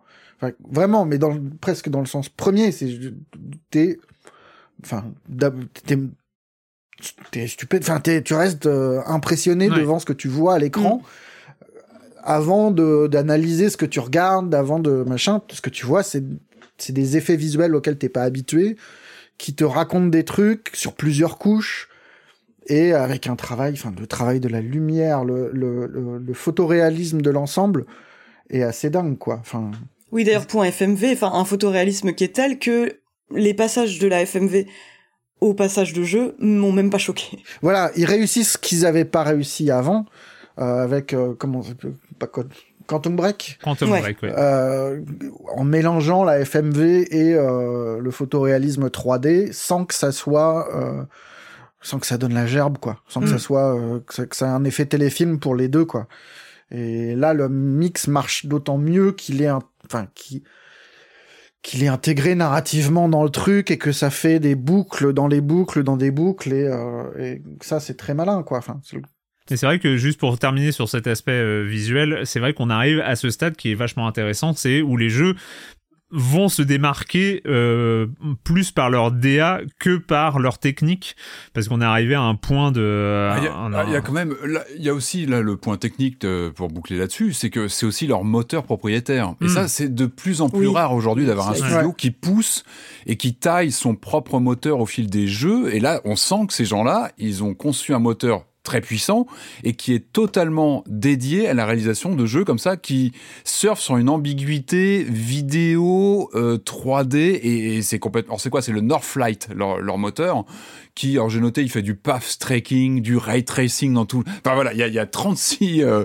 36 paramètres techniques que je connais pas bien du tout, mais qui qui sont taillés et, et euh, sur mesure ouais, c'est optimisé pour, pour, les jeux Remedy, ouais. Pour ça. Ouais. Et ils ont leur moteur. Ça devient rare. C'est vrai qu'on on a connu des années où tu avais id Software, tu avais Unreal, tu avais voilà, des, des, duels comme ça entre les, les moteurs. Aujourd'hui, euh, voilà, avoir quelque chose, c'est assez... Et on le voit à l'écran, effectivement, il y a une patte il y a, y a des effets qu'on qu'on voit pas ailleurs et qui mmh. sont uniques. Ouais. Et, et, là, on se dit ah bah tiens, là on est dans un moteur particulier, on est dans un environnement euh, logiciel et technologique. Et on est chez Remedy quoi. Ouais. On, on, est chez eux et ça se sent clairement. Puis bon, t'as un peu Sam Lake qui vient de parler directement dans le jeu, qui, qui, qui joue dedans. Enfin c'est, il y a, y a, voilà. Ce cher Sam, hein, euh, réal du jeu et aussi Max comme Payne, à son habitude, on appelle Max, euh, comme à son habitude, qui incarne, Payne, un, un, qui incarne un personnage, qui incarne un personnage, à l'intérieur du il jeu. Joue comme une patate.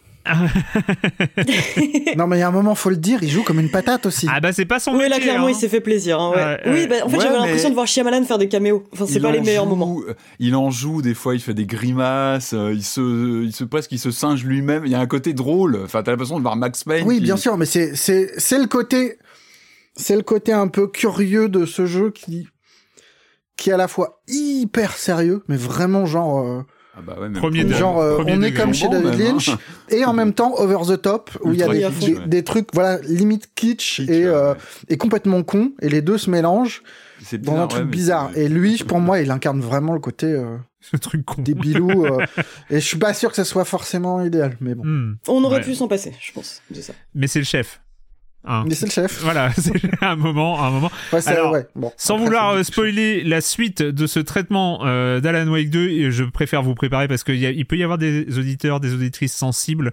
Euh, donc, euh, donc voilà, vous n'êtes peut-être pas prêts, mais Patrick, avant l'émission, était très énervé oui, contre oui. Alan Wake 2.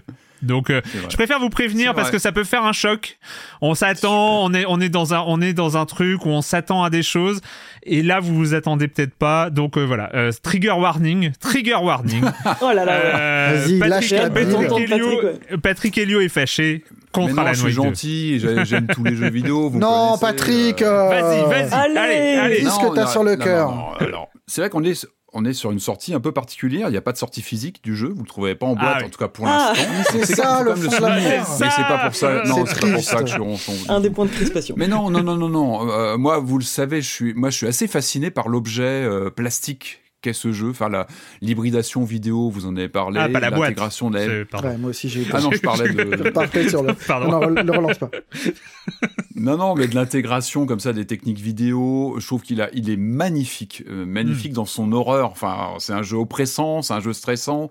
Euh, je parlais de ce moteur propriétaire qui, qui, qui est assez, euh, assez incroyable. Moi, je suis absolument fasciné par le par le, le, narratif, la façon euh, bah, qui est très mature, sombre, euh, qui, est, qui, est, plutôt exigeant pour le joueur, je trouve, ou la joueuse. Je trouve que c'est un jeu qu'on lance pas comme ça. Et, d'ailleurs, moi, pour tout vous dire, j'ai lancé un soir en disant ah tiens, je vais me mettre le nouveau Alan Wake, on va en prendre plein les yeux. Et tu commences effectivement par cette déambulation d'un monsieur tout nu au beau milieu d'une forêt. On va pas spoiler, mais c'est inconfortable. Et j'ai adoré, j'ai adoré cette entrée en matière que j'ai trouvé coup de poing euh, ça chamboule, on n'est pas à l'aise. Tu commences ton jeu comme ça, tu dis mais qu'est-ce que je fous là c'est quoi ce truc? Et évidemment, ça ouvre sur un jeu de, de prisme, de point de vue, et j'ai trouvé ça brillant. Vraiment, le, cette intro est, magnifique. Je trouve qu'on est pris par l'histoire, euh, on est embarqué par une sorte de voilà de d'élan. Bah, c'est l'histoire en fait qui nous emmène. On est, c'est fascinant, c'est collage. C'est un jeu de plastiquement, esthétiquement, on parle de collage vidéo, d'intégration comme ça de plusieurs couches de, réalisation dans une sorte de somme comme ça euh, de patchwork qui nous embarque complètement. C'est assez obsédant, je trouve visuellement. Euh, c'est même ces, ces jumpscares qui sont créés par des interventions vidéo comme ça qui, tapent dans l'écran. C'est fascinant. Euh, donc encore une fois, moi je trouve que le, projet narratif est incroyable. C'est un des meilleurs qui soit. Enfin, c'est un des plus beaux jeux de l'année, peut-être même le plus beau. Il y a vraiment une claque. Il y a une claque à Alan Wake 2. Euh, mais moi, je suis face à une sorte de paradoxe de, devant un jeu bicéphale, euh, mais littéralement manette en main. Moi, c'est vraiment euh, ce que j'ai ressenti. C'est d'un côté une fulgurance narrative et de réalisation qui est absolument incroyable.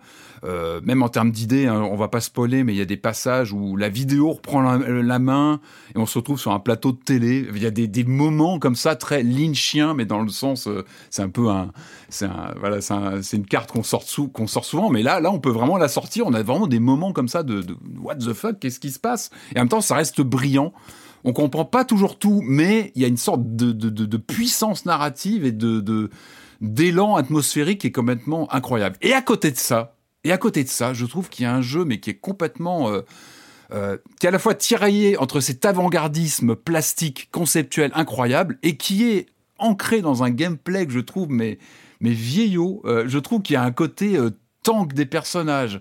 Il y a, il y a, il y a. Alors moi, j'ai eu vraiment des difficultés même dans le level design. J'ai trouvé que toutes les séquences dans le dans la forêt au début sont magnifiques. Il y a une ambiance qui est incroyable. Par contre, moi, j'ai eu un mal fou à me repérer dedans. J'ai trouvé qu'on. Alors, je suis désolé. On a ce background, on a cette histoire, on a ce, patchwork absolument révolutionnaire plastiquement, et on se retrouve en, 2023 sur un jeu aussi avant-gardiste à chercher des batteries pour réparer encore un, électrogène pour ouvrir la lumière sur un truc. Ah, on cherche des batteries pour recharger des trucs. Mais mais j'ai l'impression d'avoir fait que ça cette année. Enfin, c'est vraiment un fil rouge. on se dit mais mais mais c'est pas possible d'avoir une telle euh, puissance dans l'histoire, dans le, côté même culotté, je parlais de cette introduction, mais elle est révélatrice d'un jeu, comme tu disais Julie, qui n'hésite pas à te foutre des claques, à te mettre mal à l'aise, où tu te dis mais qu'est-ce qui se passe là? Il reprend la main des fois au niveau ouais des, ambiances, et à côté de ça, je trouve qu'il y a, il y a des moments de, de le premier boss, je vais pas en dire trop, mais j'ai trouvé ça très désagréable à passer. Déjà, je suis pas fan des boss en général, mm. mais la première rencontre dans la, dans la forêt, mais c'est injouable. Tu ne ah, vois rien, tu n'as aucun plaisir là-dedans.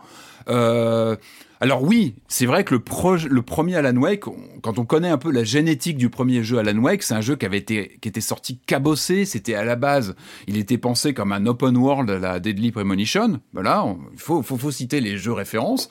Euh, et finalement, il avait été retaillé dans tous les sens. Il y a une très bonne vidéo euh, que j'avais citée une fois. J'ai plus le, le, le, nom comme ça de Sam Lake qui explique tout ça pendant euh, plusieurs dizaines de minutes où il explique justement cet open world qui avait été retaillé à l'époque et ça se sentait manette en main. C'est vrai qu'on avait était sur un jeu très répétitif dans ses mécaniques, etc. Et là, c'est vrai qu'il y, y a, cet élan d'ouverture quand même sur cette, cette forêt, notamment le, le, premier passage euh, important du jeu où on se sent un petit peu plus libre. Mais, mais, mais, moi je trouve que c'est, on est vraiment engoncé dans des, dans des carcans essorés de gameplay, que ce soit dans les mécaniques, euh, on sent qu'il y a presque une gêne. Je pense qu'ils savent très bien que le côté euh, qui a été beaucoup incriminé d'Alan Wake sur ce côté shooter, euh, jeu de lumière, on tire, on, voilà, on, fragilise les ennemis, on, les flingue après, a été retenu. Du coup, ils utilisent ça, mais sans que ce soit vraiment jouissif. On se retrouve avec une action qui est toujours présente, mais plus dense, plus resserrée, avec souvent des ennemis euh, plus euh, plus euh, plus, agressif. Du coup, on est vraiment dans des conditions de jeu un petit peu plus resserrées. Mais du coup, on, prend moins de plaisir, je pense, que, que, sur le premier à ce niveau-là. Et puis, je trouve que les mécaniques sont moins, sont pas bien expliquées en fait. Moi, quand je me suis retrouvé dans le, je l'ai pas fini. Hein. Attention, j'ai pas fini le jeu. Je dois être une petite hein. dizaine. Je dois avoir 9 heures de jeu. Donc attention, mon avis aussi doit doit prendre ça en compte. Mais moi, je me suis retrouvé dans les dans la toute la la, la, la, séquence. Donc euh, donc il y a cette forêt que j'ai trouvé désagréable avec ce boss que j'ai trouvé vraiment pas du tout plaisant à à, à, éliminer. Et puis il y a la séquence dans le, dans le métro, en fait, où il y a cette mécanique qui est bien sentie en soi, hein, de, de, de, de relecture, de réécriture de l'histoire par l'auteur, donc avec cette mécanique de euh, tiens, je vais, euh, je vais, euh, je vais imaginer. Faut, faut peut-être, voilà, faut peut-être expliciter un peu ce truc-là. Que, voilà, que... Alan Wake en temps réel, en fait, il réécrit les événements, en fait, en imaginant, en collant euh, dans ce, ce, ce, ce, fort intérieur qui est omniprésent. Hein. Il faut bien expliquer la mécanique du jeu. On est à la fois sur le terrain avec un des deux personnages, mais chacun est reprojeté et c'est vraiment une mécanique qu'il faut intégrer très vite. C'est c'est indispensable de se projeter régulièrement dans le fort intérieur, dans ce, ce palais mental pour, euh, euh, comment dire, résoudre les, bah, additionner les, les, les, les indices qu'on retrouve pour déclencher une réflexion du, du personnage. Alors ça aide, ça c'est une astuce aussi pour euh, bien expliquer euh, l'histoire et aider, je pense, le joueur à bien comprendre les tenants et aboutissants. Mais je dirais que c'était assez forcé finalement, on a assez peu de latitude là-dedans, c'est quelque chose de, de finalement, alors c'est bien mis en scène, c'est très joli, encore une fois, il y a, il y a une splendeur de, de, de mise en scène lorsqu'on véhicule, on se balade comme ça dans notre propre bah, palais mental. Après, on a un petit peu pris par la main quand même. On n'a pas trop de choix. C'est qu'on est obligé vraiment d'aligner les trucs. Non, mais c'est quand même super. Enfin, c'est bien vu, quoi. C'est bien autant, vu. Autant je suis complètement d'accord avec toi. Le côté forêt où tu refais les mêmes chemins, tu te paumes, le boss insupportable, où t'es dans le noir, tu t'éclaires à la lampe torche et t'es obligé de courir, tu vois rien, et enfin, c'est le moment le plus non, puis, moi, de- vraiment, ce qui m'a, moi, ce qui m'a vraiment bloqué, c'est le passage, je revenais sur ce passage du métro, où là, on commence vraiment à additionner ces mécaniques entre le gunfight et puis la réécriture de l'histoire pour jongler entre différentes réalités, en fait, pour faire simple, sans en dire trop. Et là, j'ai trouvé que c'était mal expliqué. Le jeu nous balance là-dedans comme ça. On a, on a, on a très peu de, de repères et c'est un peu débrouille-toi. T'as une espèce de lampe magique qui te permet de, d'interagir avec Capter justement toujours lumière, ouais. les sources de lumière, ça c'est là depuis le premier jeu, mais alors là je trouve que c'est mal expliqué pour allumer le métro qui va apparaître, euh, qu'on va faire apparaître dans une certaine réalité. J'ai trouvé que, que c'était mal expliqué, j'ai eu du mal à me repérer là-dedans, et c'est peut-être moi, j'en sais rien, mais j'ai trouvé que c'était très brouillon et qu'on qu'on avait très peu d'indicateurs, et que, encore une fois, le level design était loin d'être euh, à la hauteur de la maestria narrative. Il y a vraiment une dichotomie, je trouve, euh, entre les scènes d'action qui sont quand même maintenant vachement en second plan, euh, alors que le premier avait quelque chose d'assez jouissif. C'était un shooter qui assumait plus ou moins ce côté euh, euh, assez assez basique. et là, je trouve qu'il essaie d'en faire trop et que ça, ça prend pas très bien. Et moi, je me suis retrouvé vraiment Bah, Moi, à je suis me pas dire. d'accord avec toi pour le métro, tu vois, parce que Alors, le métro, autant, trouvé autant illisible. avant, Illisible, moi, mon, mon gros problème avec le jeu, c'était illisible. cet hyper-réalisme qui est censé te mettre dans l'histoire de façon Oui, dire- naturel, enfin comme un film. qui se euh, heurtait de- à euh, bah, au côté très euh, linéaire et vraiment euh, sentier du jeu où j'avais toujours l'impression d'être dans un jeu vidéo, enfin dans un, dans un jeu d'horreur d'il y a 10 ans et de et que tout est un peu en carton pâte et tu vois quand tu arrives dans Brightfall tu as la Main Street avec des gens qui bougent, qui bougent super bien, la ville est magnifique. Tu t'arrêtes et tu vois que les mecs ont une boucle d'animation de 10 secondes et qui font toujours la même chose et que Ouais. t'as, tu peux rester une minute et les gens qui Ouais. essayent d'accrocher un- une, une banderole Oui, ne bougent pas d'une seconde. Oui, et il y a c'est extrême. Enfin, il y a un truc. Mais ça de- choque d'autant plus parce qu'il est brillant visuellement. Mais voilà, t'as un truc qui va pas de, de, de, de magnificence visuelle et de. Et à côté, de mécanique ça, old ça marche pas complètement et tu essayes d'en faire trop parce que t'arrives pas à, à aller jusqu'au bout et que personne n'accrochera C'est pas ce que valait de, c'est pas ce que Voilà. Valait des mécaniques euh, par rapport à cette, euh, à- voilà, ce, ce, feu d'artifice visuel et chromatique. Et, Quand tu arrives à New York, c'est pareil, c'est splendide. Mais tu vois euh, le schéma de le schéma de, de, de level design avec les barrières, le tu dois trouver cet endroit-là pour accéder à cet endroit-là, Mm. machin. Enfin, j'avais vraiment l'impression d'être dans un jeu vidéo et de Ah mais clairement. enfin tout toujours ce, ce truc de, de, de facticité du monde jusqu'au métro où là on me dit eh regarde si tu as, si, si tu appliques ce petit truc là tu changes complètement ton environnement et d'un coup j'étais happé par le truc quoi Ouais, vraiment bah, bah, où là les, les mes, mes barrières mes machins tombaient J'ai j'ai eu du mal. à- Moi, j'ai trouvé que c'était mal expliqué, qu'on savait pas trop comment l'orchestrer. Alors, je vais y revenir, je vais continuer.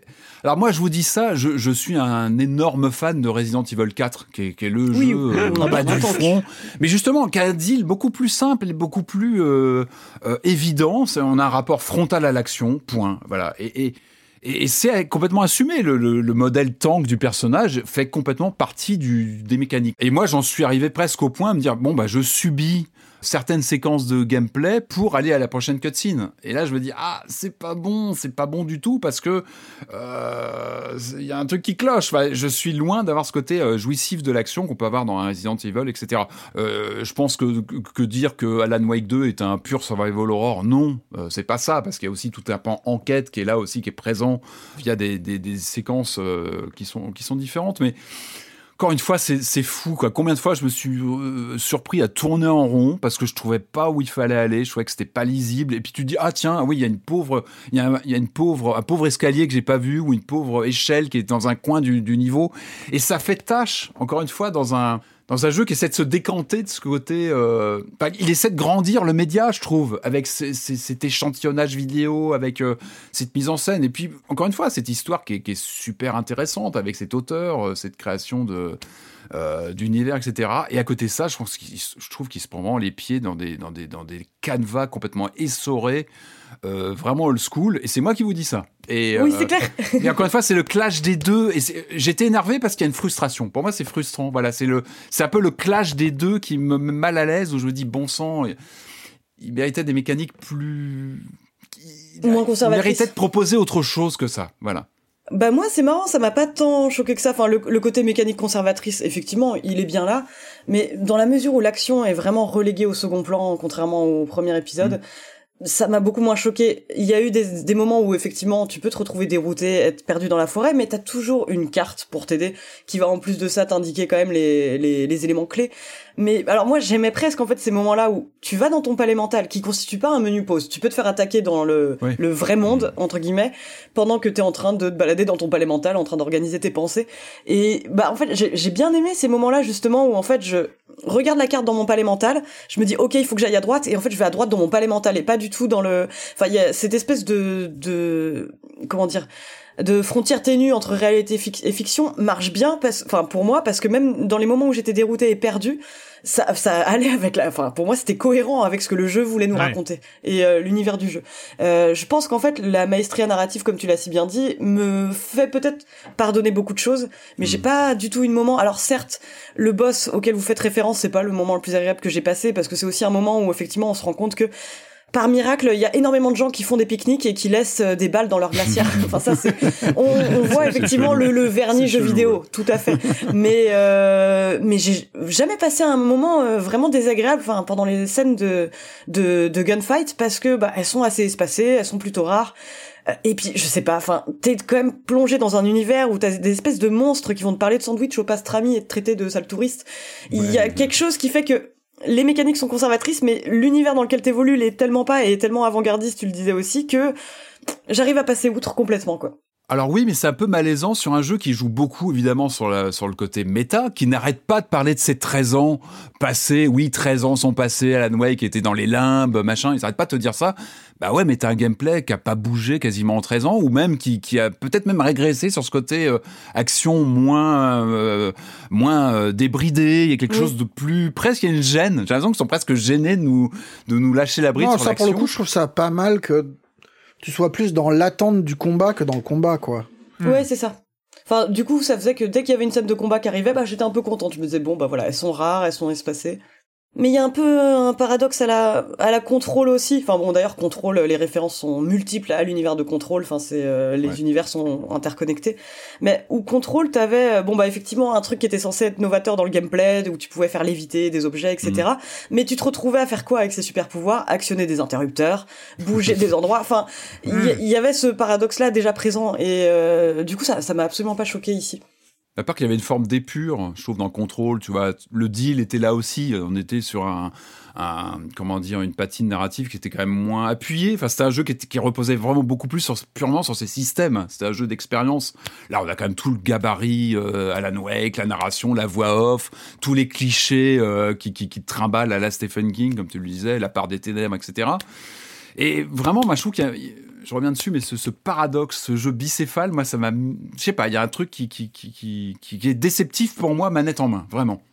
Je, voudrais juste rajouter un mot. Je trouve que. Bien sûr. Non seulement c'est un jeu qui pioche beaucoup chez euh, King, euh, Lynch et compagnie, mais je, enfin, mais c'est aussi un, enfin, j'arrive pas à. En fait, j'ai un problème avec Remedy, je crois, dans le fond. c'est que je, je, trouve que c'est super efficace, mais que c'est super lassant aussi. Hmm.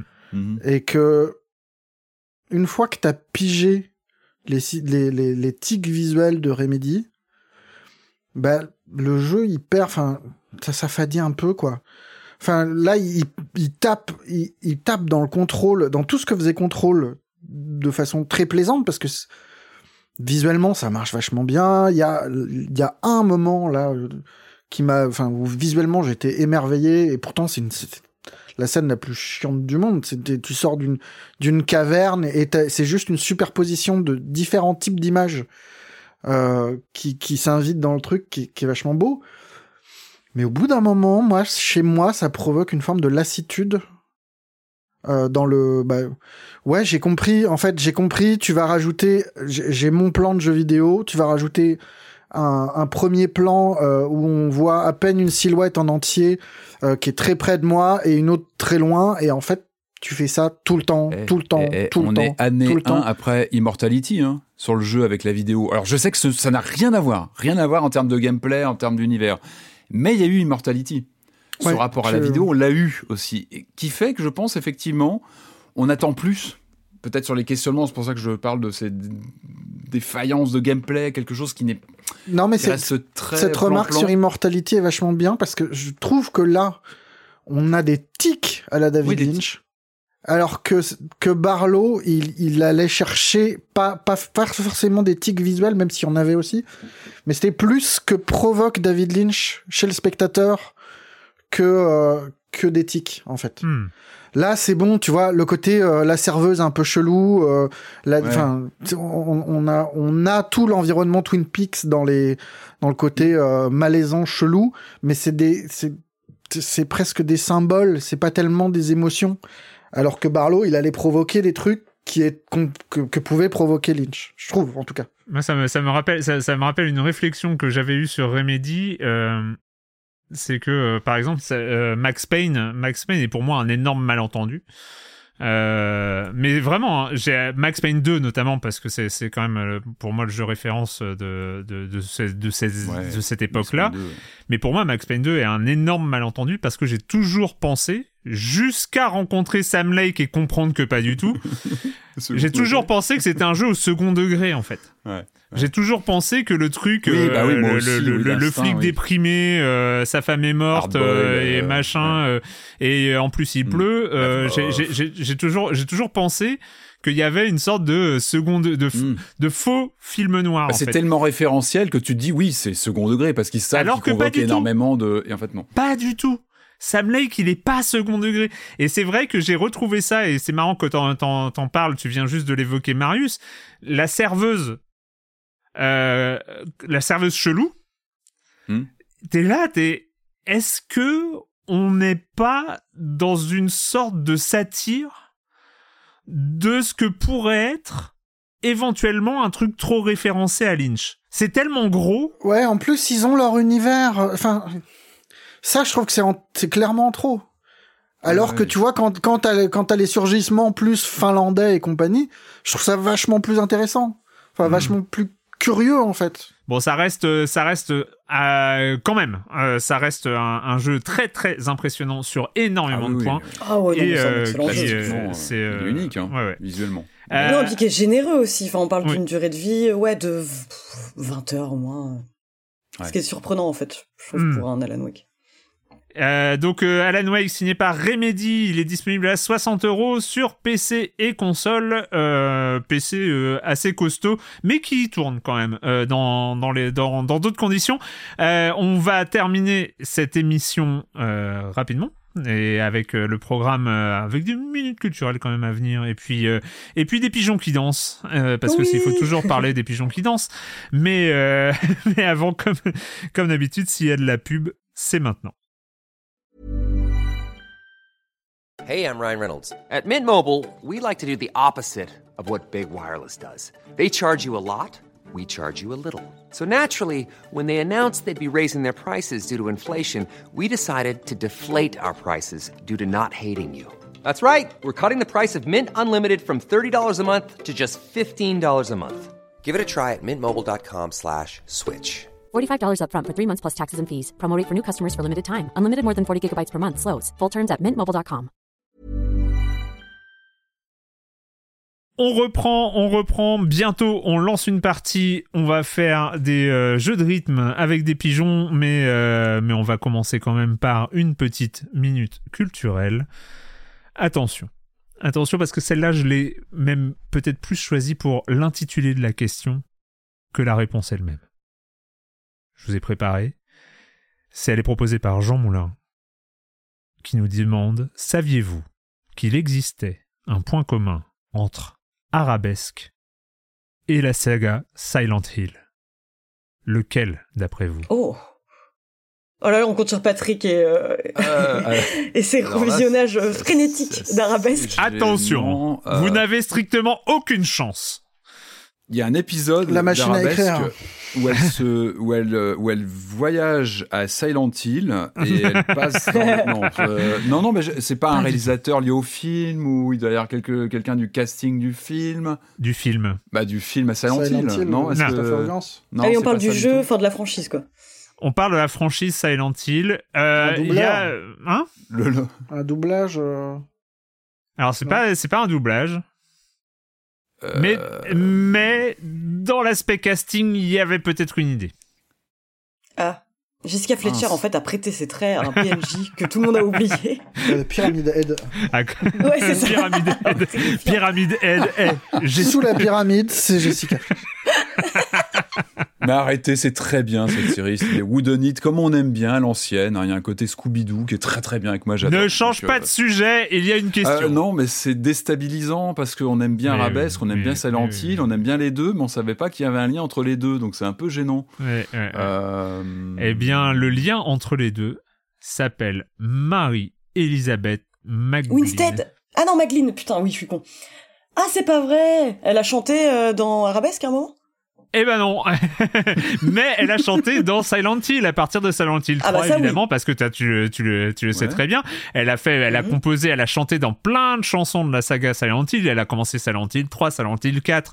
Euh, le film, elle a fait une chanson pour le film, euh, Silent Hill Origins, Silent Hill Homecoming, Silent Hill Shattered Memories, où elle était interprète aussi, encore une fois. Elle a même chanté dans Dishonored, mais ça n'a rien à voir. Euh, Downpour, Book of Memories, Révélation 3D. Ah ouais. Elle a fait, elle a fait, elle a fait des chansons pour Silent Hill et c'est une des voix iconiques depuis euh, Silent Hill 3 parce qu'elle a travaillé donc avec Akira Yamaoka. Euh, mais elle a, avant Et ça, Et elle a été actrice Elle et a été on l'a pu Oh là la là. voir dans un épisode d'Arabesque. quelle, quelle saison, quel épisode Euh, ça, aller, je, je sais pas, mais elle est aussi apparue hein, parce que euh, on aurait pu poser cette question, mais ça aurait été moins drôle. Elle est aussi apparue dans Code Quantum, par exemple. Mais euh, donc voilà, Ah elle a eu avant, avant euh, sa formidable carrière euh, de chanteuse pour euh, Silent Hill. Elle Mais a vous été- allez finir par me la faire acheter cette intégrale d'Arabesque. hein. C'est pas possible. Je vais finir par craquer avec ça. Eh, C'est pas possible. Mais de toute façon, sans nous, tu vas finir par craquer. euh, Patrick. Oui, de toute façon, ça Euh, va. on- C'est qu'une le question de temps. Euh, donc, euh, donc voilà, c'était euh, l'intitulé était quand même Ah, bien. formidable. Bravo, La- bravo, ouais. Ah ouais, chapeau.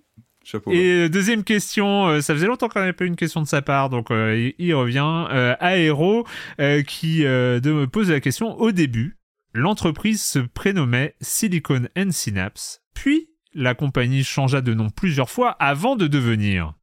Ah, je le sais, je ne connais que. euh, Avant de devenir Blizzard. je parce suis- que oui, c'est c'est pas- ça. Oui, oui, c'est bizarre, ouais, c'est ça. Mais elle a changé de nom entre Silicon Synapse et Blizzard. Quels sont les deux autres noms qu'a eu cette euh, société avant de devenir Blizzard?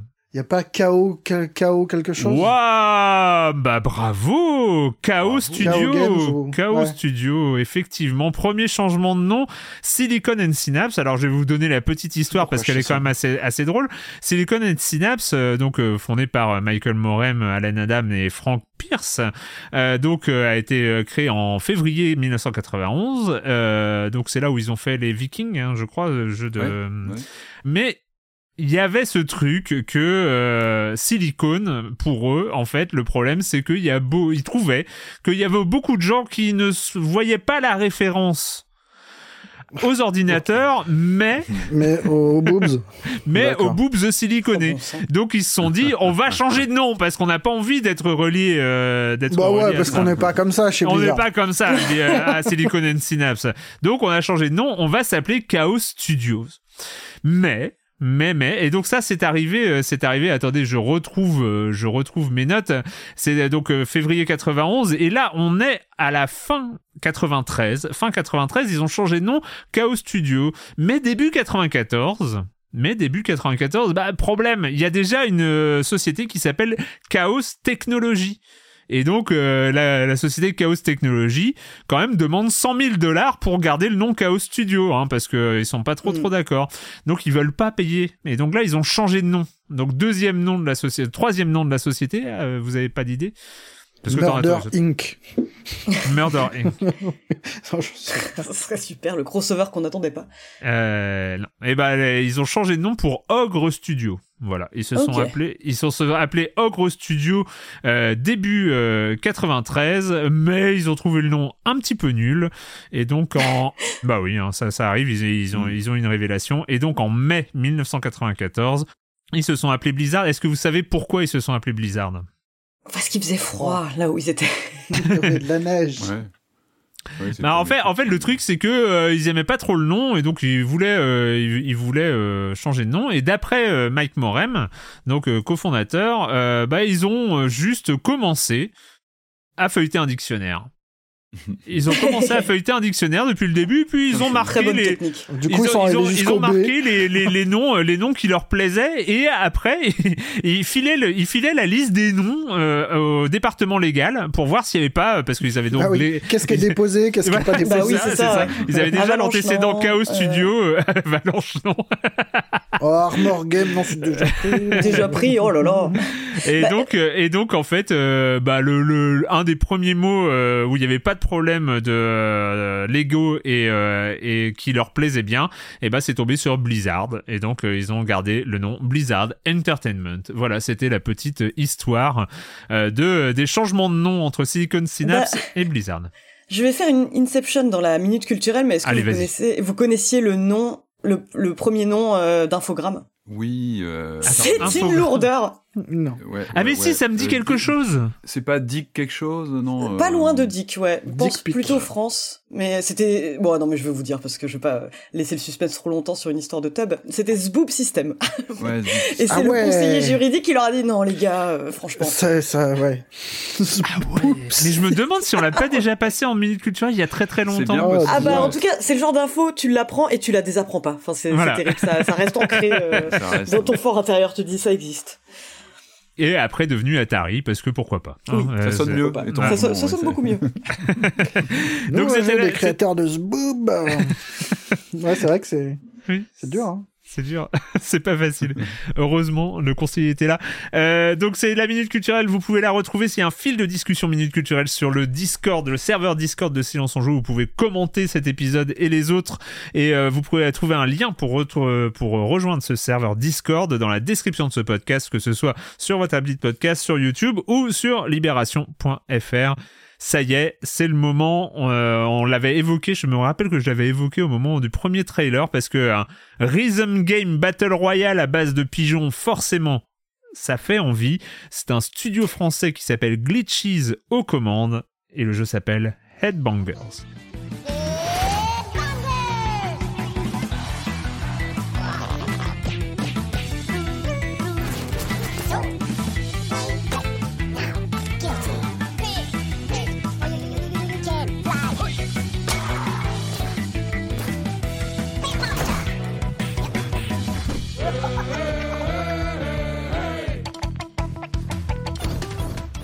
Headbangers par Glitches, euh, publié par Team 17, dont on ne parle pas euh, cette fois-ci pour des licenciements, mais pour un jeu de pigeons. Hein. Euh, voilà, c'est. Mais il fallait quand même aussi signaler euh, que chez Team 17, c'était pas tout rose. Headbangers, donc le studio français Glitches, pour la petite histoire, vous pouvez retrouver une mini interview de Glitches dans mon petit reportage à la Gamescom paru mi-août où j'avais rencontré les. Ah, il y avait Jusant aussi. il y avait Jusant, c'est vrai. Eh, mais du coup, voilà, mais c'était cet épisode, ce reportage à la Gamescom euh, j'avais bien choisi les intervenants. Euh, donc euh, Headbangers, tu en as parlé justement en en, à, la présentation de, cet épisode, Julie, juste avant l'épisode, juste avant cet enregistrement, tu étais déjà en train de dodeliner de la tête en, en essayant de suivre le rythme. Qu'est-ce que tu en as pensé de tes quelques petites parties de Headbangers? Bah déjà j'ai failli arriver beaucoup plus à la bourre euh, pour l'enregistrement C'est vrai, tu étais en parce retard. que- Tu étais Ah en ouais, j'étais à la bourre parce que j'étais là. Non mais les gars, je suis qualifiée, je suis qualifiée. Vous savez ce que ça veut dire Et justement, enfin vraiment, on reste sur des premières impressions, mais je me demande à quel point mon appréciation du jeu euh, est pas liée à juste euh, le fait que je, je me sente flattée en tant que joueuse parce que les battle royale, c'est vraiment pas mon genre de jeu. Chacune de mes incursions dans le genre, ça s'est soldé par un échec total ou des moments où je restais dans un buisson trop flippé pour faire quoi que ce soit. C'est comme ça que j'ai fini top 10 dans un Fortnite une fois. Mais là, vraiment, je lance le jeu et je- me retrouve pour la première fois qualifié. Enfin, en fait, c'est assez simple. On a, donc du coup, j'étais là, mais c'est génial, super, ce jeu J'adore. est fait pour moi.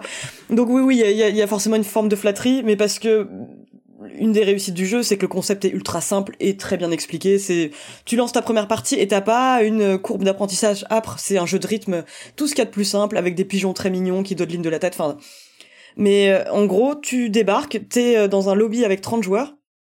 Et en fait, euh, enfin non, je sais pas combien de joueurs on est au total, mais 30, après, 30, euh, 30. il faut être dans un, il faut par exemple être 20 pour euh, être qualifié pour le round suivant, ensuite 10 et ensuite 5 euh, jusqu'à la finale.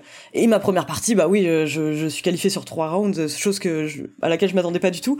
Et à chaque fois avec des petits jeux euh, assez différents, mais euh, mais toujours super simples à comprendre. Enfin moi, le tout premier truc que j'ai eu, c'est un mode qui s'appelle Garden Party, donc c'est aléatoire à chaque fois. Ouais. Euh, Garden Party, donc t'as une espèce de, pi- de pigeon qui fait un DJ set et tu dois en fait reproduire le, le rythme de ce qui de ce qui va te donner avec la simple pression d'une touche.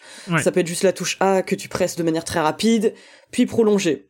pur jeu de rythme et on est vraiment euh, déjà là-dessus sur le modèle euh, Rhythm Paradise Euh, c'est-à-dire que on entend un rythme il faut le reproduire et ça c'est vraiment ça c'est ça rappelle Rhythm Paradise C'est ça, c'est tellement instinctif que euh, Mm. vraiment t'as l'impression que c'est à la portée de de tout le monde, enfin qui a un minimum de sens du rythme.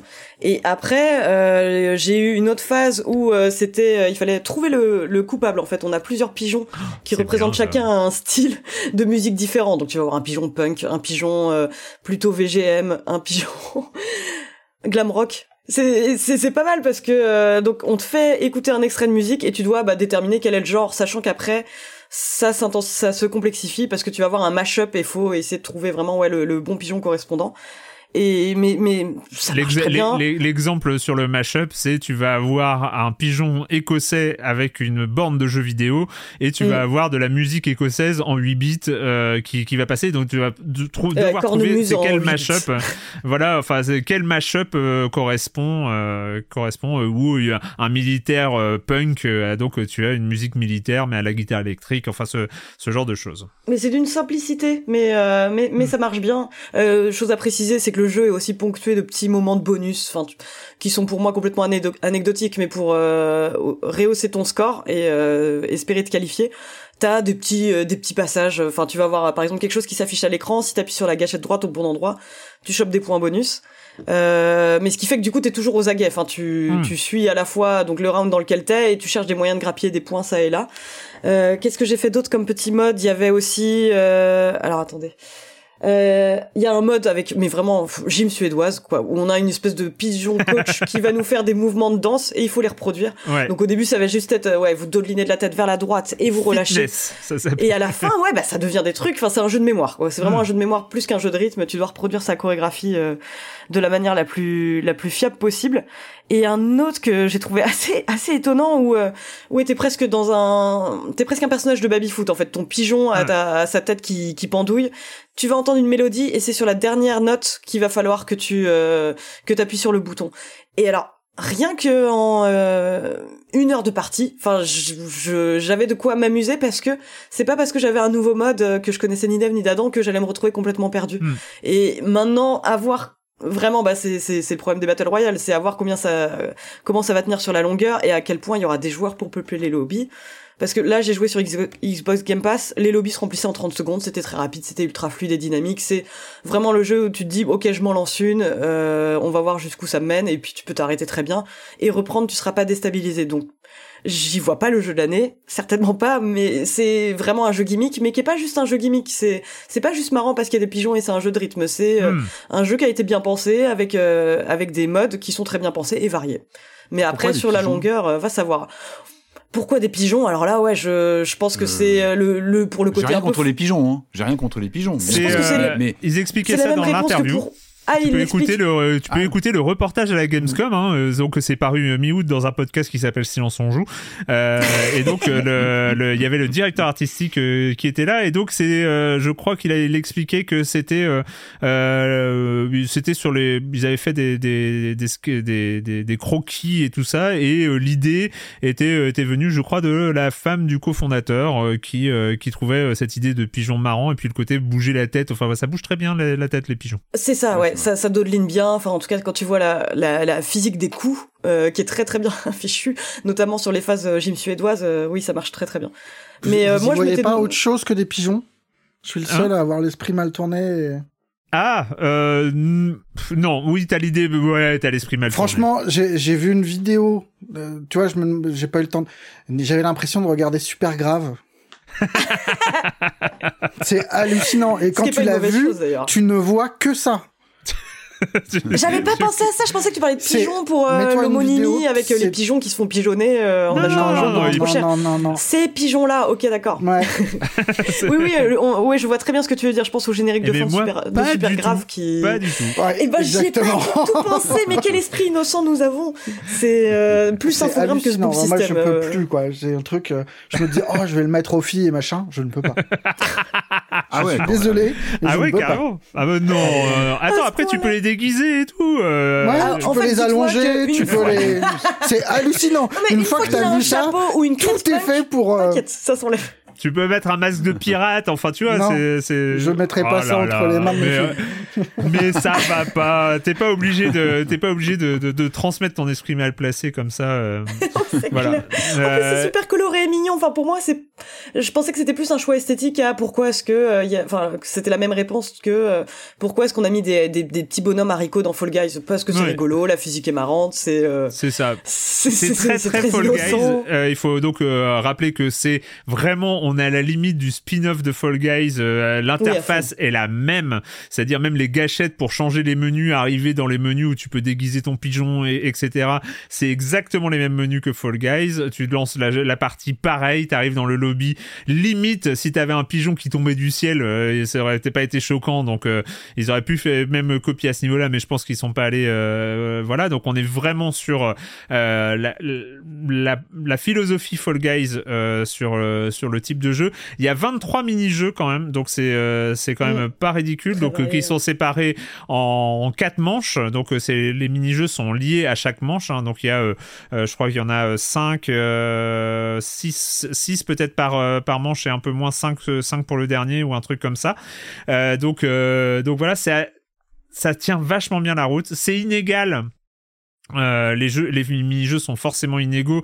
Euh, c'est vrai qu'on a, euh, on va dire, euh, quatre. euh, Enfin, en, gros, il y a, y a trois catégories majeures, trois catégories majeures, ce qui sont un les jeux de rythme, donc il faut vraiment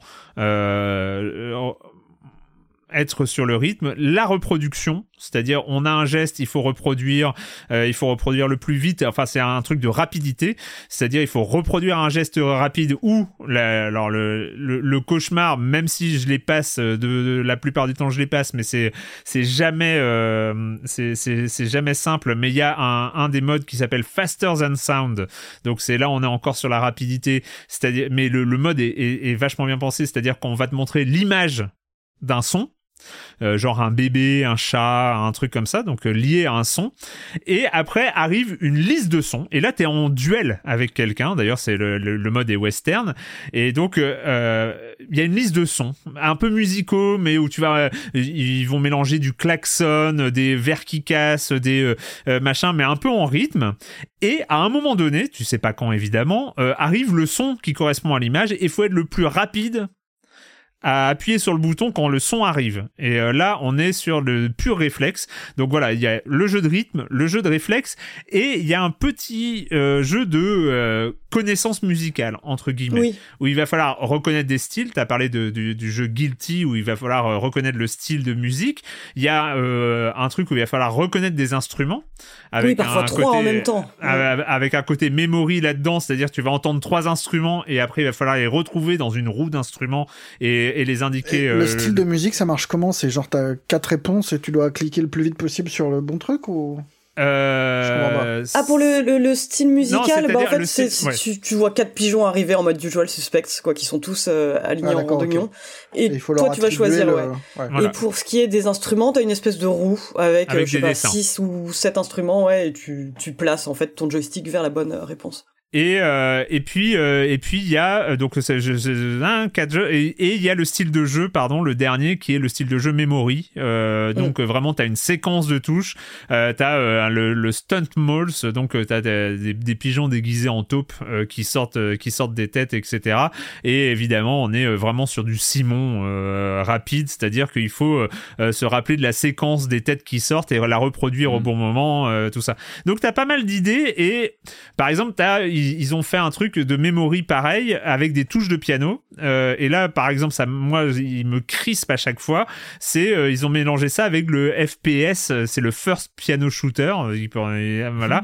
et donc, euh, t'as un viseur où tu dois viser les touches de piano. Je trouve ultra crispant. Mais il y a vraiment des, des, des belles trouvailles dans les, dans, dans, dans les 23 jeux. Il y, a, y en a un où je suis désespérément nul, mais je trouve le principe absolument génial, qui s'appelle The Space Race. Et euh, The Space Race, c'est un, vinyle qui tourne, et euh, tu as les instructions, euh, les touches qui sont inscrites autour du vinyle, et évidemment, il faut que tu appuies sur les bonnes touches. Donc le premier vinyle, tu as une seule touche, tu as le A, euh, donc euh, tu dois appuyer en rythme quand tu as les instructions. Le deuxième vinyle, tu as deux touches, donc tu as deux séquences, donc les B, A et B par exemple, ou X et Y. Troisième, tu as trois touches, et quatrième, tu as quatre touches. Et là, ça devient juste un cauchemar parce que tu as quatre euh, séquences de jeu qui arrivent en parallèle.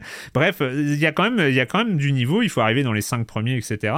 Et bref, le truc et ben finalement il euh, il tourne pas mal. Alors moi j'ai beaucoup trop joué. Euh, je me suis vraiment euh, je me vraiment tombé dedans. J'ai fini par j'ai fini par gagner parce que alors les dernières séquences, les, les derniers euh, les derniers rounds, j'étais dé- désespérément nul. J'ai failli sur des sur des malentendus, j'ai failli j'ai réussi à en gagner à en gagner deux.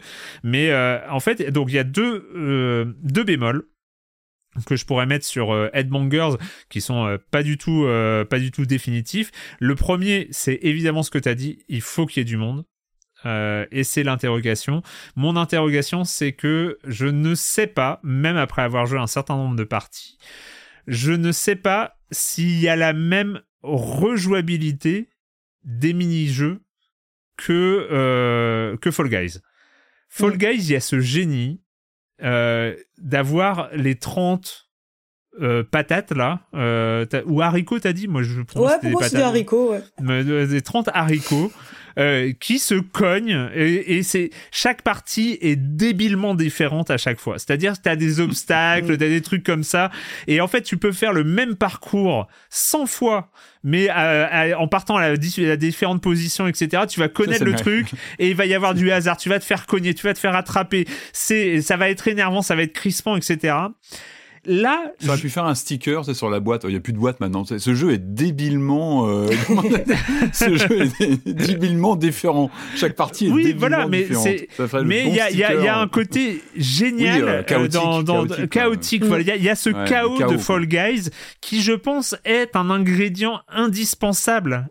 Ouais, C'est exactement ça, tu l'as dit, le mot c'est le chaos de Fall Guys. Mmh, un chaos qui crée- qui crée cette différence, qui crée ce petit truc où les parties vont pas se ressembler.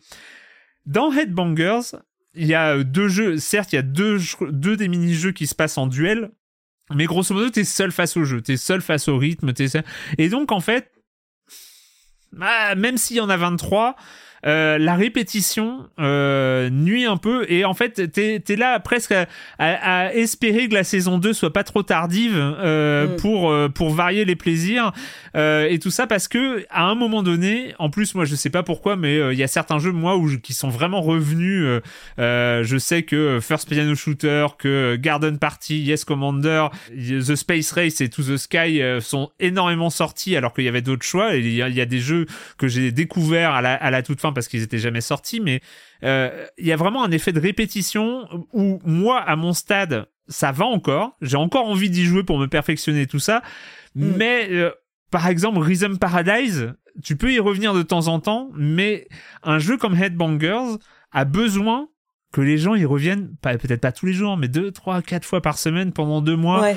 euh, pour que les salons euh, se remplissent vite etc et il y a besoin de ce chaos euh, qui n'existe pas là parce que finalement tu joues seul face au jeu et les autres ils peuvent pas te cogner ou pas tant que ça oui, Enfin, c'est ça, vois, tu les vois faire leur truc, mais tu peux pas interagir avec eux réellement. ouais. il y a un peu parce que tu peux choper des bonus qui vont filer ou des malus à tous les autres, etc. Tu peux les gêner, mais ça reste en- un peu anecdotique. Donc là, c'est une Mm. petite question où je me dis que peut-être que l'idée était bonne.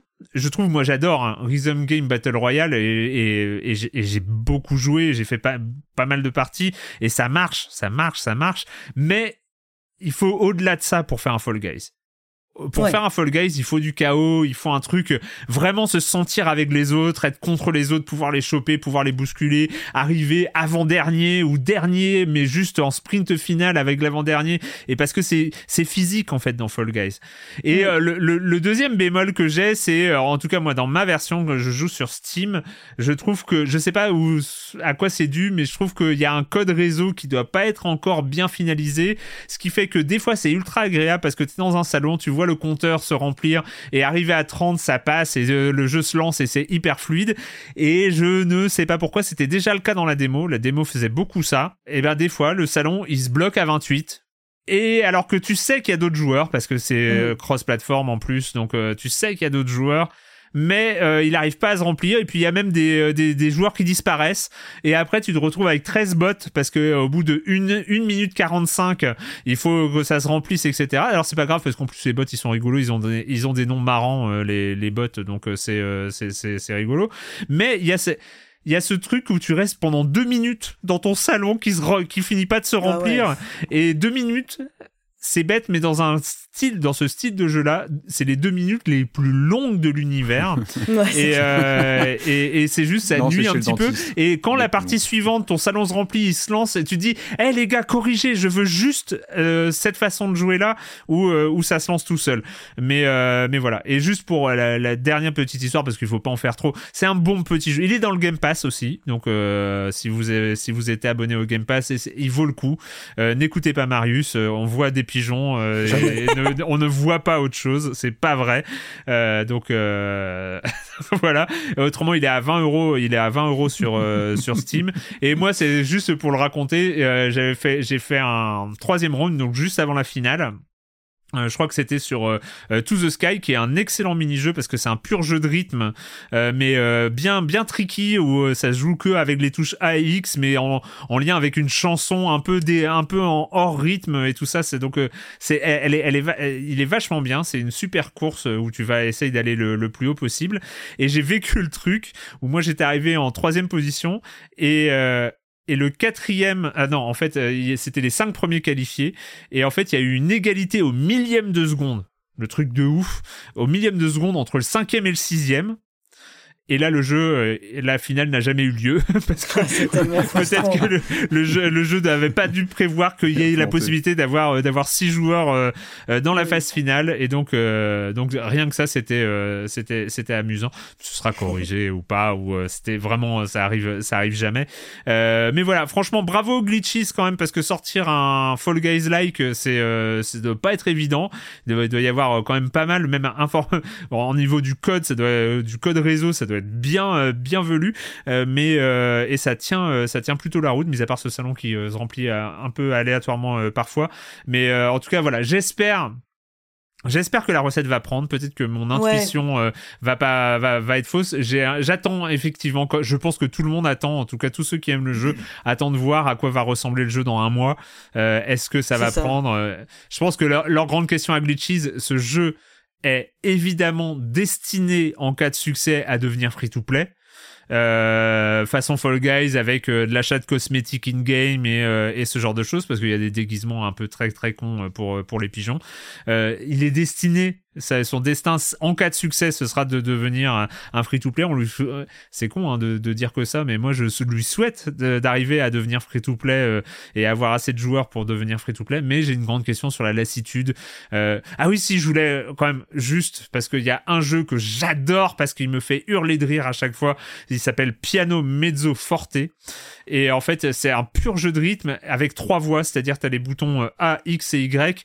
Et en fait, tu as, euh, en fonction des. Tu as un chanteur, en fait. Tu joues un chanteur et quand tu appuies sur A, ça fait. Euh, et quand tu appuies sur X, ça fait. Oh Et quand tu appuies sur Y, ça fait. Ah et, et, et en fait, il, refait des. il refait Carmen, la Marseillaise et tout ça. Et à chaque fois, tu un pur jeu de rythme. Mais rien que le son qui est produit avec tes petits chanteurs qui chantent à chaque fois ou qui hurlent les trucs, franchement, le jeu est mortel, euh, le piano mezzo ah, forte. et euh, vraiment, avec un, petit point négatif, c'est que c'est plus facile quand on connaît. Il y a une des musiques où je connais pas l'air. Il y a un des choix, c'est la seule fois où c'est arrivé. Et quand tu connais pas l'air, autant la Marseillaise, Carmen et tout ça, tu connais. Mais quand tu connais pas l'air, c'est dur de, de, suivre le, le, rythme de, avec les indications visuelles. Mais bon, bref, euh, plein plein de réussites sur ce Headbangers, donc disponible sur PC et dans le Game Pass sur Xbox. Voilà là. Eh ben écoutez, euh, je crois qu'on en a fini avec, euh, avec cette, semaine, cette, semaine, cet épisode. Et puis euh, c'est le moment de la question rituelle à laquelle vous n'allez pas échapper. Et quand vous ne jouez pas, vous faites quoi Julie? Bah moi je suis toujours en plein déni de pour moi Halloween n'est pas terminé de toute façon Halloween a lieu plus ou moins toute l'année donc je mate encore des films d'horreur. Oui mais t'as raison mais t'as tellement raison. Eh ben, je suis très très contente parce que, euh, bah forcément, à force de mater des films d'horreur, on tombe sur des choses médiocres. On se dit que euh, ah c'est terrible, peut-être que la magie s'est estompée. Je vais plus trouver euh, de nouvelles franchises que je ne connais pas qui me fait plaisir. Jusqu'à ce que je tombe sur Maniac Cop que j'avais jamais vu. Ah, mais oui. Oh la vache. Alors Maniac Cop. J'en j'en avais entendu parler quand j'étais ado. Je crois que j'avais jamais osé le. Ah ouais. C'est ah, club. On est bah ouais, mais on est sur un ah, scénario de nanar pur mais il y a un talent à la réalisation. Enfin, c'est, euh, je m'attendais pas du tout en fait. Enfin, à, avoir des mm. films bien réalisés avec des des super beaux plans. Enfin, vraiment des moments. Donc c'est William Lustig, Lustig, le réalisateur. Le pitch vraiment, euh, enfin c'est simple. Hein. c'est juste un un flic, un flic revenu des morts qui se met à buter plein de gens sans sommation. Il a une espèce de matraque épée. Enfin, c'est vraiment aussi con que ça. Euh, et évidemment, bah, la police est hyper emmerdée parce qu'ils se disent oh, ça doit être un fou furieux qui veut décrédibiliser l'image de la police, etc. Enfin, c'est vraiment bon. Il y a Bruce Campbell qui est qui, ah euh, qui, est dans le rôle principal et vraiment. Il est pas dans les trois. Hein. Il doit pas être dans les trois, je crois. Hein. Non, alors il est dans. J'ai vu que les deux premiers pour le moment et les deux premiers sont vraiment, je trouve super, mais parce que honnêtement, je m'attendais à rien. Je pense qu'il faut aborder les Maniacop en s'attendant à rien. Tu te dis ok, le pitch euh, est vraiment de base. Euh, on va voir ce que ça donne. Et en fait, ce Maniacop, c'est une espèce de d'itération de, Jason. En fait, c'est Jason en mm. flic. C'est un, mm. une espèce de force euh, de la nature qui ne ne ah, crève jamais. T'es en train de me le revendre. T'es en train de me le revendre. Bah, t'as vraiment ce petit truc où tu te dis mais est-ce qu'il peut mourir? Est-ce que c'est possible? Ou les moments où tu penses qu'il est mort? Eh ben non. Enfin, mais mais ça marche, mais surtout, enfin, il y a des, il y a des scènes vraiment, mais que je trouve assez hallucinantes dans le 2. Il y a notamment une scène où t'as un des personnages, en fait, qui se trouve menotté à un volant, et la voiture est en marche à toute blinde, et elle, en fait, elle doit donc se retrouver à conduire comme ça en, étant à l'extérieur de la voiture. Enfin, il y a, y a des moments que j'ai trouvé, euh, bah vraiment bluffant et honnêtement je m'attendais à rien et donc du coup je suis séduite. Vraiment euh, tentez Maniac Cop euh, pour peu que vous soyez adepte des slashers c'est c'est c'est vraiment pas mal. Patrick alors moi cette semaine j'ai regardé le documentaire qui s'appelle Sly. Ah j'étais sûr, j'ai regardé le début. j'ai pensé à toi. Euh, alors j'ai regardé parce que bah évidemment c'est c'est euh, c'est un peu la grande mode actuellement des documentaires comme ça sur un, un acteur. Donc là c'est Sylvester Stallone qui bah, qui revient sur sa vie. Euh, ça dure une heure et demie, c'est pas si long que ça en fait parce que vu comme la carrière du monsieur ça aurait pu être beaucoup plus long. C'est assez concentré. Euh, bonne surprise, même si il y a quand même un, il y a quand même une ambiance crépusculaire dans ce dans ce documentaire assez assez étrange.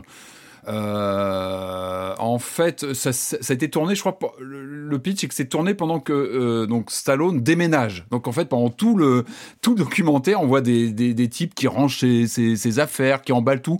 C'est un peu bizarre, d'autant plus qu'on est quand même sur, bah, sur, un acteur qui est plutôt à la fin de sa carrière, donc il évoque un petit peu de nostalgie euh, les, les grands moments de sa vie, et en même temps, on voit des gens emballer ses affaires. Il y a un côté un peu étrange, pas malaisant, mais un peu vraiment c'est crépusculaire, disons le mot, c'est vraiment ça. D'ailleurs, lui, euh, bah, il parle ouvertement de la fin de sa carrière, etc. Et surtout, non, non, il y a des, surprises. Moi, j'avais pas trop creusé sa vie. Je crois pas avoir lu de bio. Enfin, autant j'avais lu l'autobiographie de, Schwarzenegger. Stallone, j'avais jamais trop creusé sa vie. Et là, il y a, vraiment des révélations assez. Euh, assez euh, assez marquantes hein, sur notamment je pense que vraiment ce qui ressort de ce documentaire ce sont ces rapports extrêmement compliqué avec son père, pour ne pas dire, euh, il se faisait tabasser par son père. Et il en parle et on sent que ça, ça a beaucoup, beaucoup abîmé bah, sa personne, ça a beaucoup joué sur sa, sur sa carrière. Et je trouve qu'il y, a des, y a des moments assez glaçants où euh, bah, il évoque notamment bah, sa carrière, la carrière de, de, de, de, Stallone qui, euh, bah, qui explose évidemment avec le premier Rocky et aussi le premier Rambo. Et je trouve qu'il y, y a des phrases comme ça où il évoque ce, c'était un acteur viscéral hein, quand on revoit ses premiers films et notamment le premier Rocky où il, retrace des scènes où il est littéralement en improvisation. Il y a des, des moments d'improvisation où on sent que l'acteur qui où, bah, il était vraiment à, un moment où ça partait, ça marchait pas bien, il pensait même pas que le film fonctionnerait. Et c'est vrai quand on revoit le film, il y a des moments qui sont saisissants dans le vif et, euh, et, c'est ce qui transparaît aussi. Je pense qu'on Stallone aurait pu être un Al Pacino, aurait pu avoir une carrière comme ça. Il est parti sur le blockbuster et bon avec c'est ce côté euh, les Cobras, les Rocky 4 qu'on adore mais qui sont un autre cinéma. N'empêche qu'on a eu ce on a eu non mais on a eu cet acteur qui, qui, qui brûlait l'écran et notamment dans le premier Rocky et il a ces moi cette phrase qui m'a marqué où il, il, explique comme ça regardez ce regard, ce regard dur, ce regard euh, euh, intense, c'est le regard de mon père. Et waouh, c'est assez crispant notamment il y a des passages glaçants de ce père avec qui il a eu encore une fois ces rapports très difficiles, mais même jusque tard. Hein, c'est pas que dans son enfance. Il parle d'une séquence de polo, mais qui est mais qui, qui, Ah oui. qui, qui est d'une tristesse. Mais vraiment, c'est waouh, qui Donc, euh. Non, mais non, non, mais c'est vrai que c'est vachement dur. Mais non, moi, ce qui m'énerve, c'est pas un documentaire, quoi.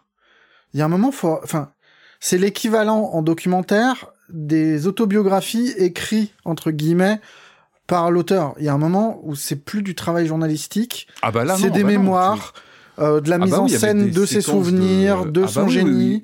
Ah bah il- tout est euh, interprété il y a par aucun lui. recul. tout- Enfin, ah moi, je est- supporte plus les documentaires tout est- Netflix. tout- J'en ai maté tout est- deux. J'ai j'ai maté ça, mais pas en entier parce qu'il m'a vraiment saoulé. Et pareil, un truc, euh, l'homme araignée de Paris où tout est raconté du point de vue d'un d'un d'un escroc. Enfin, il y a une mise en scène qui est insupportable. Je trouve qu'il y a plus aucun, euh, plus Il aucun recul. prendre- Alors après, il faut le prendre pour ce que c'est. C'est le témoignage de cette personne qui, voilà, qui, qui met comme ça des coups de projecteur. C'est l'autobiographie, Qui est pas mal, qui Ouais. est quand même pas mal cabossé. Enfin, c'est vrai qu'il a eu quand même des choses dans sa vie assez compliquées avec ses enfants, etc.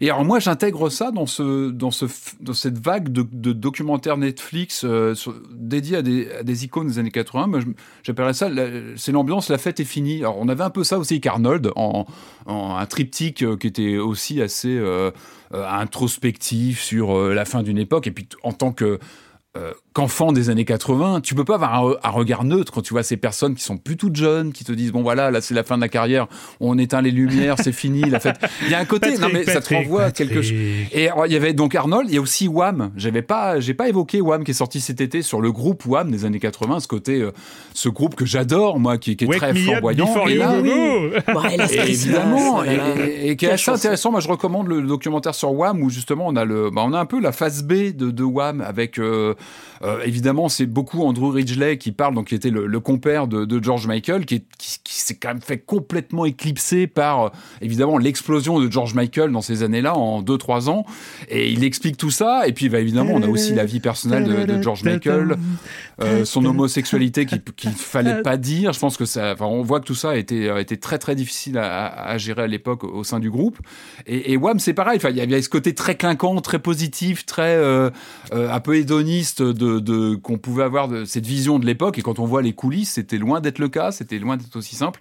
Donc voilà, euh, Sly s'est arrangé pour moi dans cette catégorie. La fête est finie. Euh, et voilà, on voit un petit peu les coulisses qui n'étaient pas forcément euh, si si brillantes que ça. Donc euh, à prendre, comme tu dis, Marius, je suis d'accord avec des pincettes. N'empêche que que ça reste le témoignage intéressant et avec encore une fois des éléments que je n'avais pas sur la vie de bah, de Stallone qui fait no- qui fait partie de notre vie aussi quand on est Ouais, non, mais j'étais fasciné. 80. Gamin, j'ai grandi en, ido- en, en idolâtrant euh, Stallone et. Mais moi aussi, mais comme Et tous les mômes de ces années-là, et c'est une icône ce mec. Et quoi qu'on dise de sa carrière, en plus ils évoquent, euh, ils évoquent les années euh, les plus dures. Hein, Arrête où ma mère va tirer, le fait que Schwarzy a fait semblant de voir le prendre pour que lui le prenne, et c'est le pire moment de sa carrière qu'on adore en même temps. Hein, mais euh, mais voilà donc. euh, Carrière complexe, euh, mais encore une fois, Rocky 1, Rambo 1, un jeu d'acteur viscéral.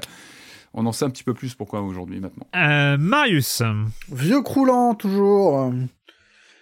Euh, moi, j'étais voir vieux le croulant dernier. Qu'est-ce que c'est que ça Non, mais pas toi, Sly. Ah pardon, ah oui. Mais de- oui, on est des vieux croulants, de toute façon. Ouais, Euh. J'ai été voir le dernier Miyazaki avec, euh, avec des mises en garde de mes collègues euh, de l'IB, mais que je ne voulais pas croire parce que j'ai j'ai foi. Et forcé de constater que 24 heures après le film, je n'en gardais quasiment aucune, aucun type d'émotion. Ah merde. C'est c'est ça me c'est un film qui me laisse totalement indifférent.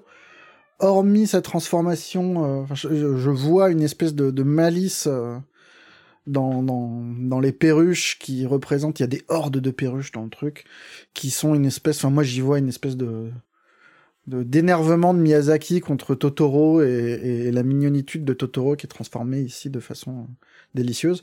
Mais non, c'est un film. euh, c'est- un film d'une tristesse absolue, quoi. Il est, c'est très bien fait, sens, mais euh, euh, ouais.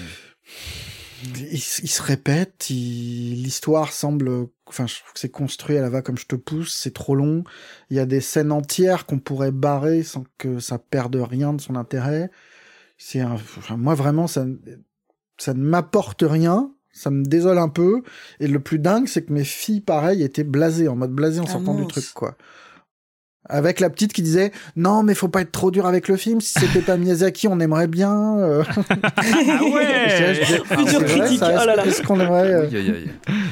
non non c'est alors bon peut-être qu'il y a des gens qui vont s'éclater mais je trouve ça assez triste en fait Parce que, parce que quand, on, quand on parlait l'autre jour, euh, tu, tu disais c'est le film qui te fait espérer que c'est pas le dernier pour euh, finir avec un meilleur. ouais la seule bonne nouvelle c'est qu'il en fera un autre donc il finira pas là-dessus. Et euh, et en même temps quand tu vois celui-là tu te dis mais est-ce que t'as vraiment encore la forme pour faire des films? Est-ce que t'as des trucs à mais c'est surtout ça. Est-ce qu'il a encore des trucs à dire?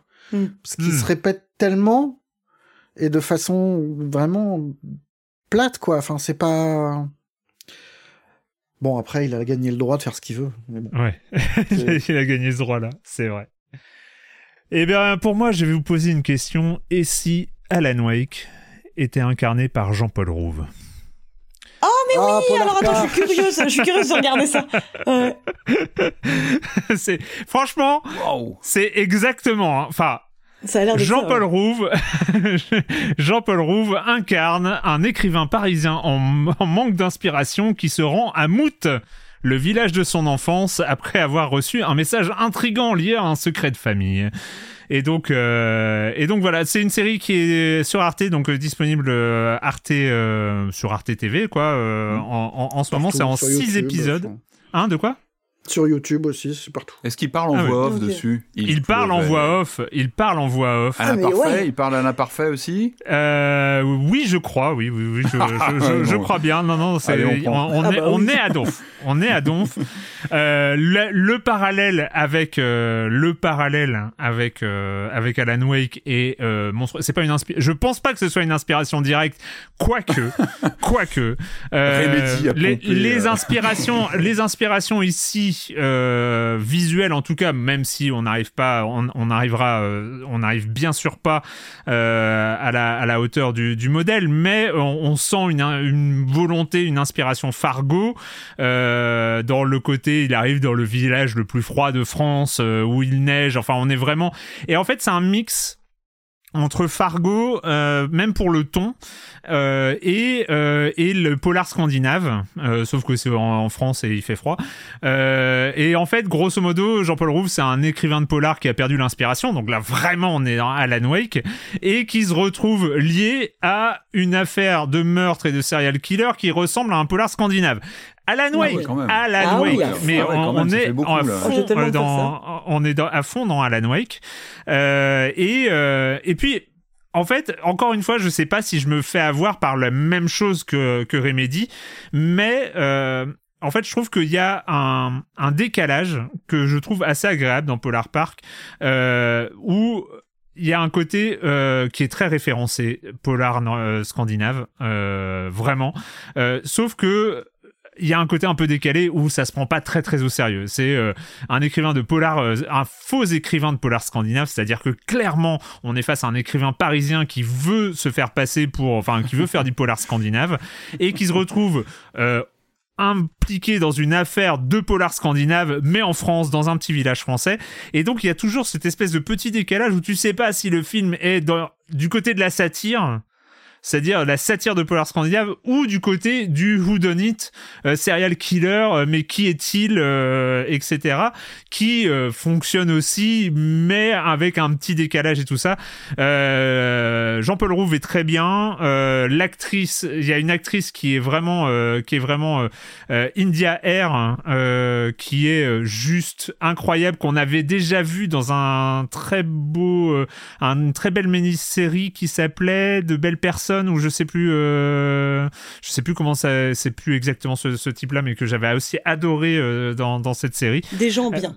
Des gens bien, voilà. Pas, oui, merci. Des gens bien. Merci beaucoup. C'est pas de belles personnes, bon, c'est à peu près la même chose. Oh, mais euh, des, des gens bien, des gens bien qui se passaient dans les Ardennes et c'était euh, moi que j'avais vraiment trouvé super aussi. Et, euh, et voilà. Et, et franchement, euh, franchement, ça se regarde si. Rien que la, la ref à Alan Wake, c'est, c'est- ça m'a fait beaucoup rire.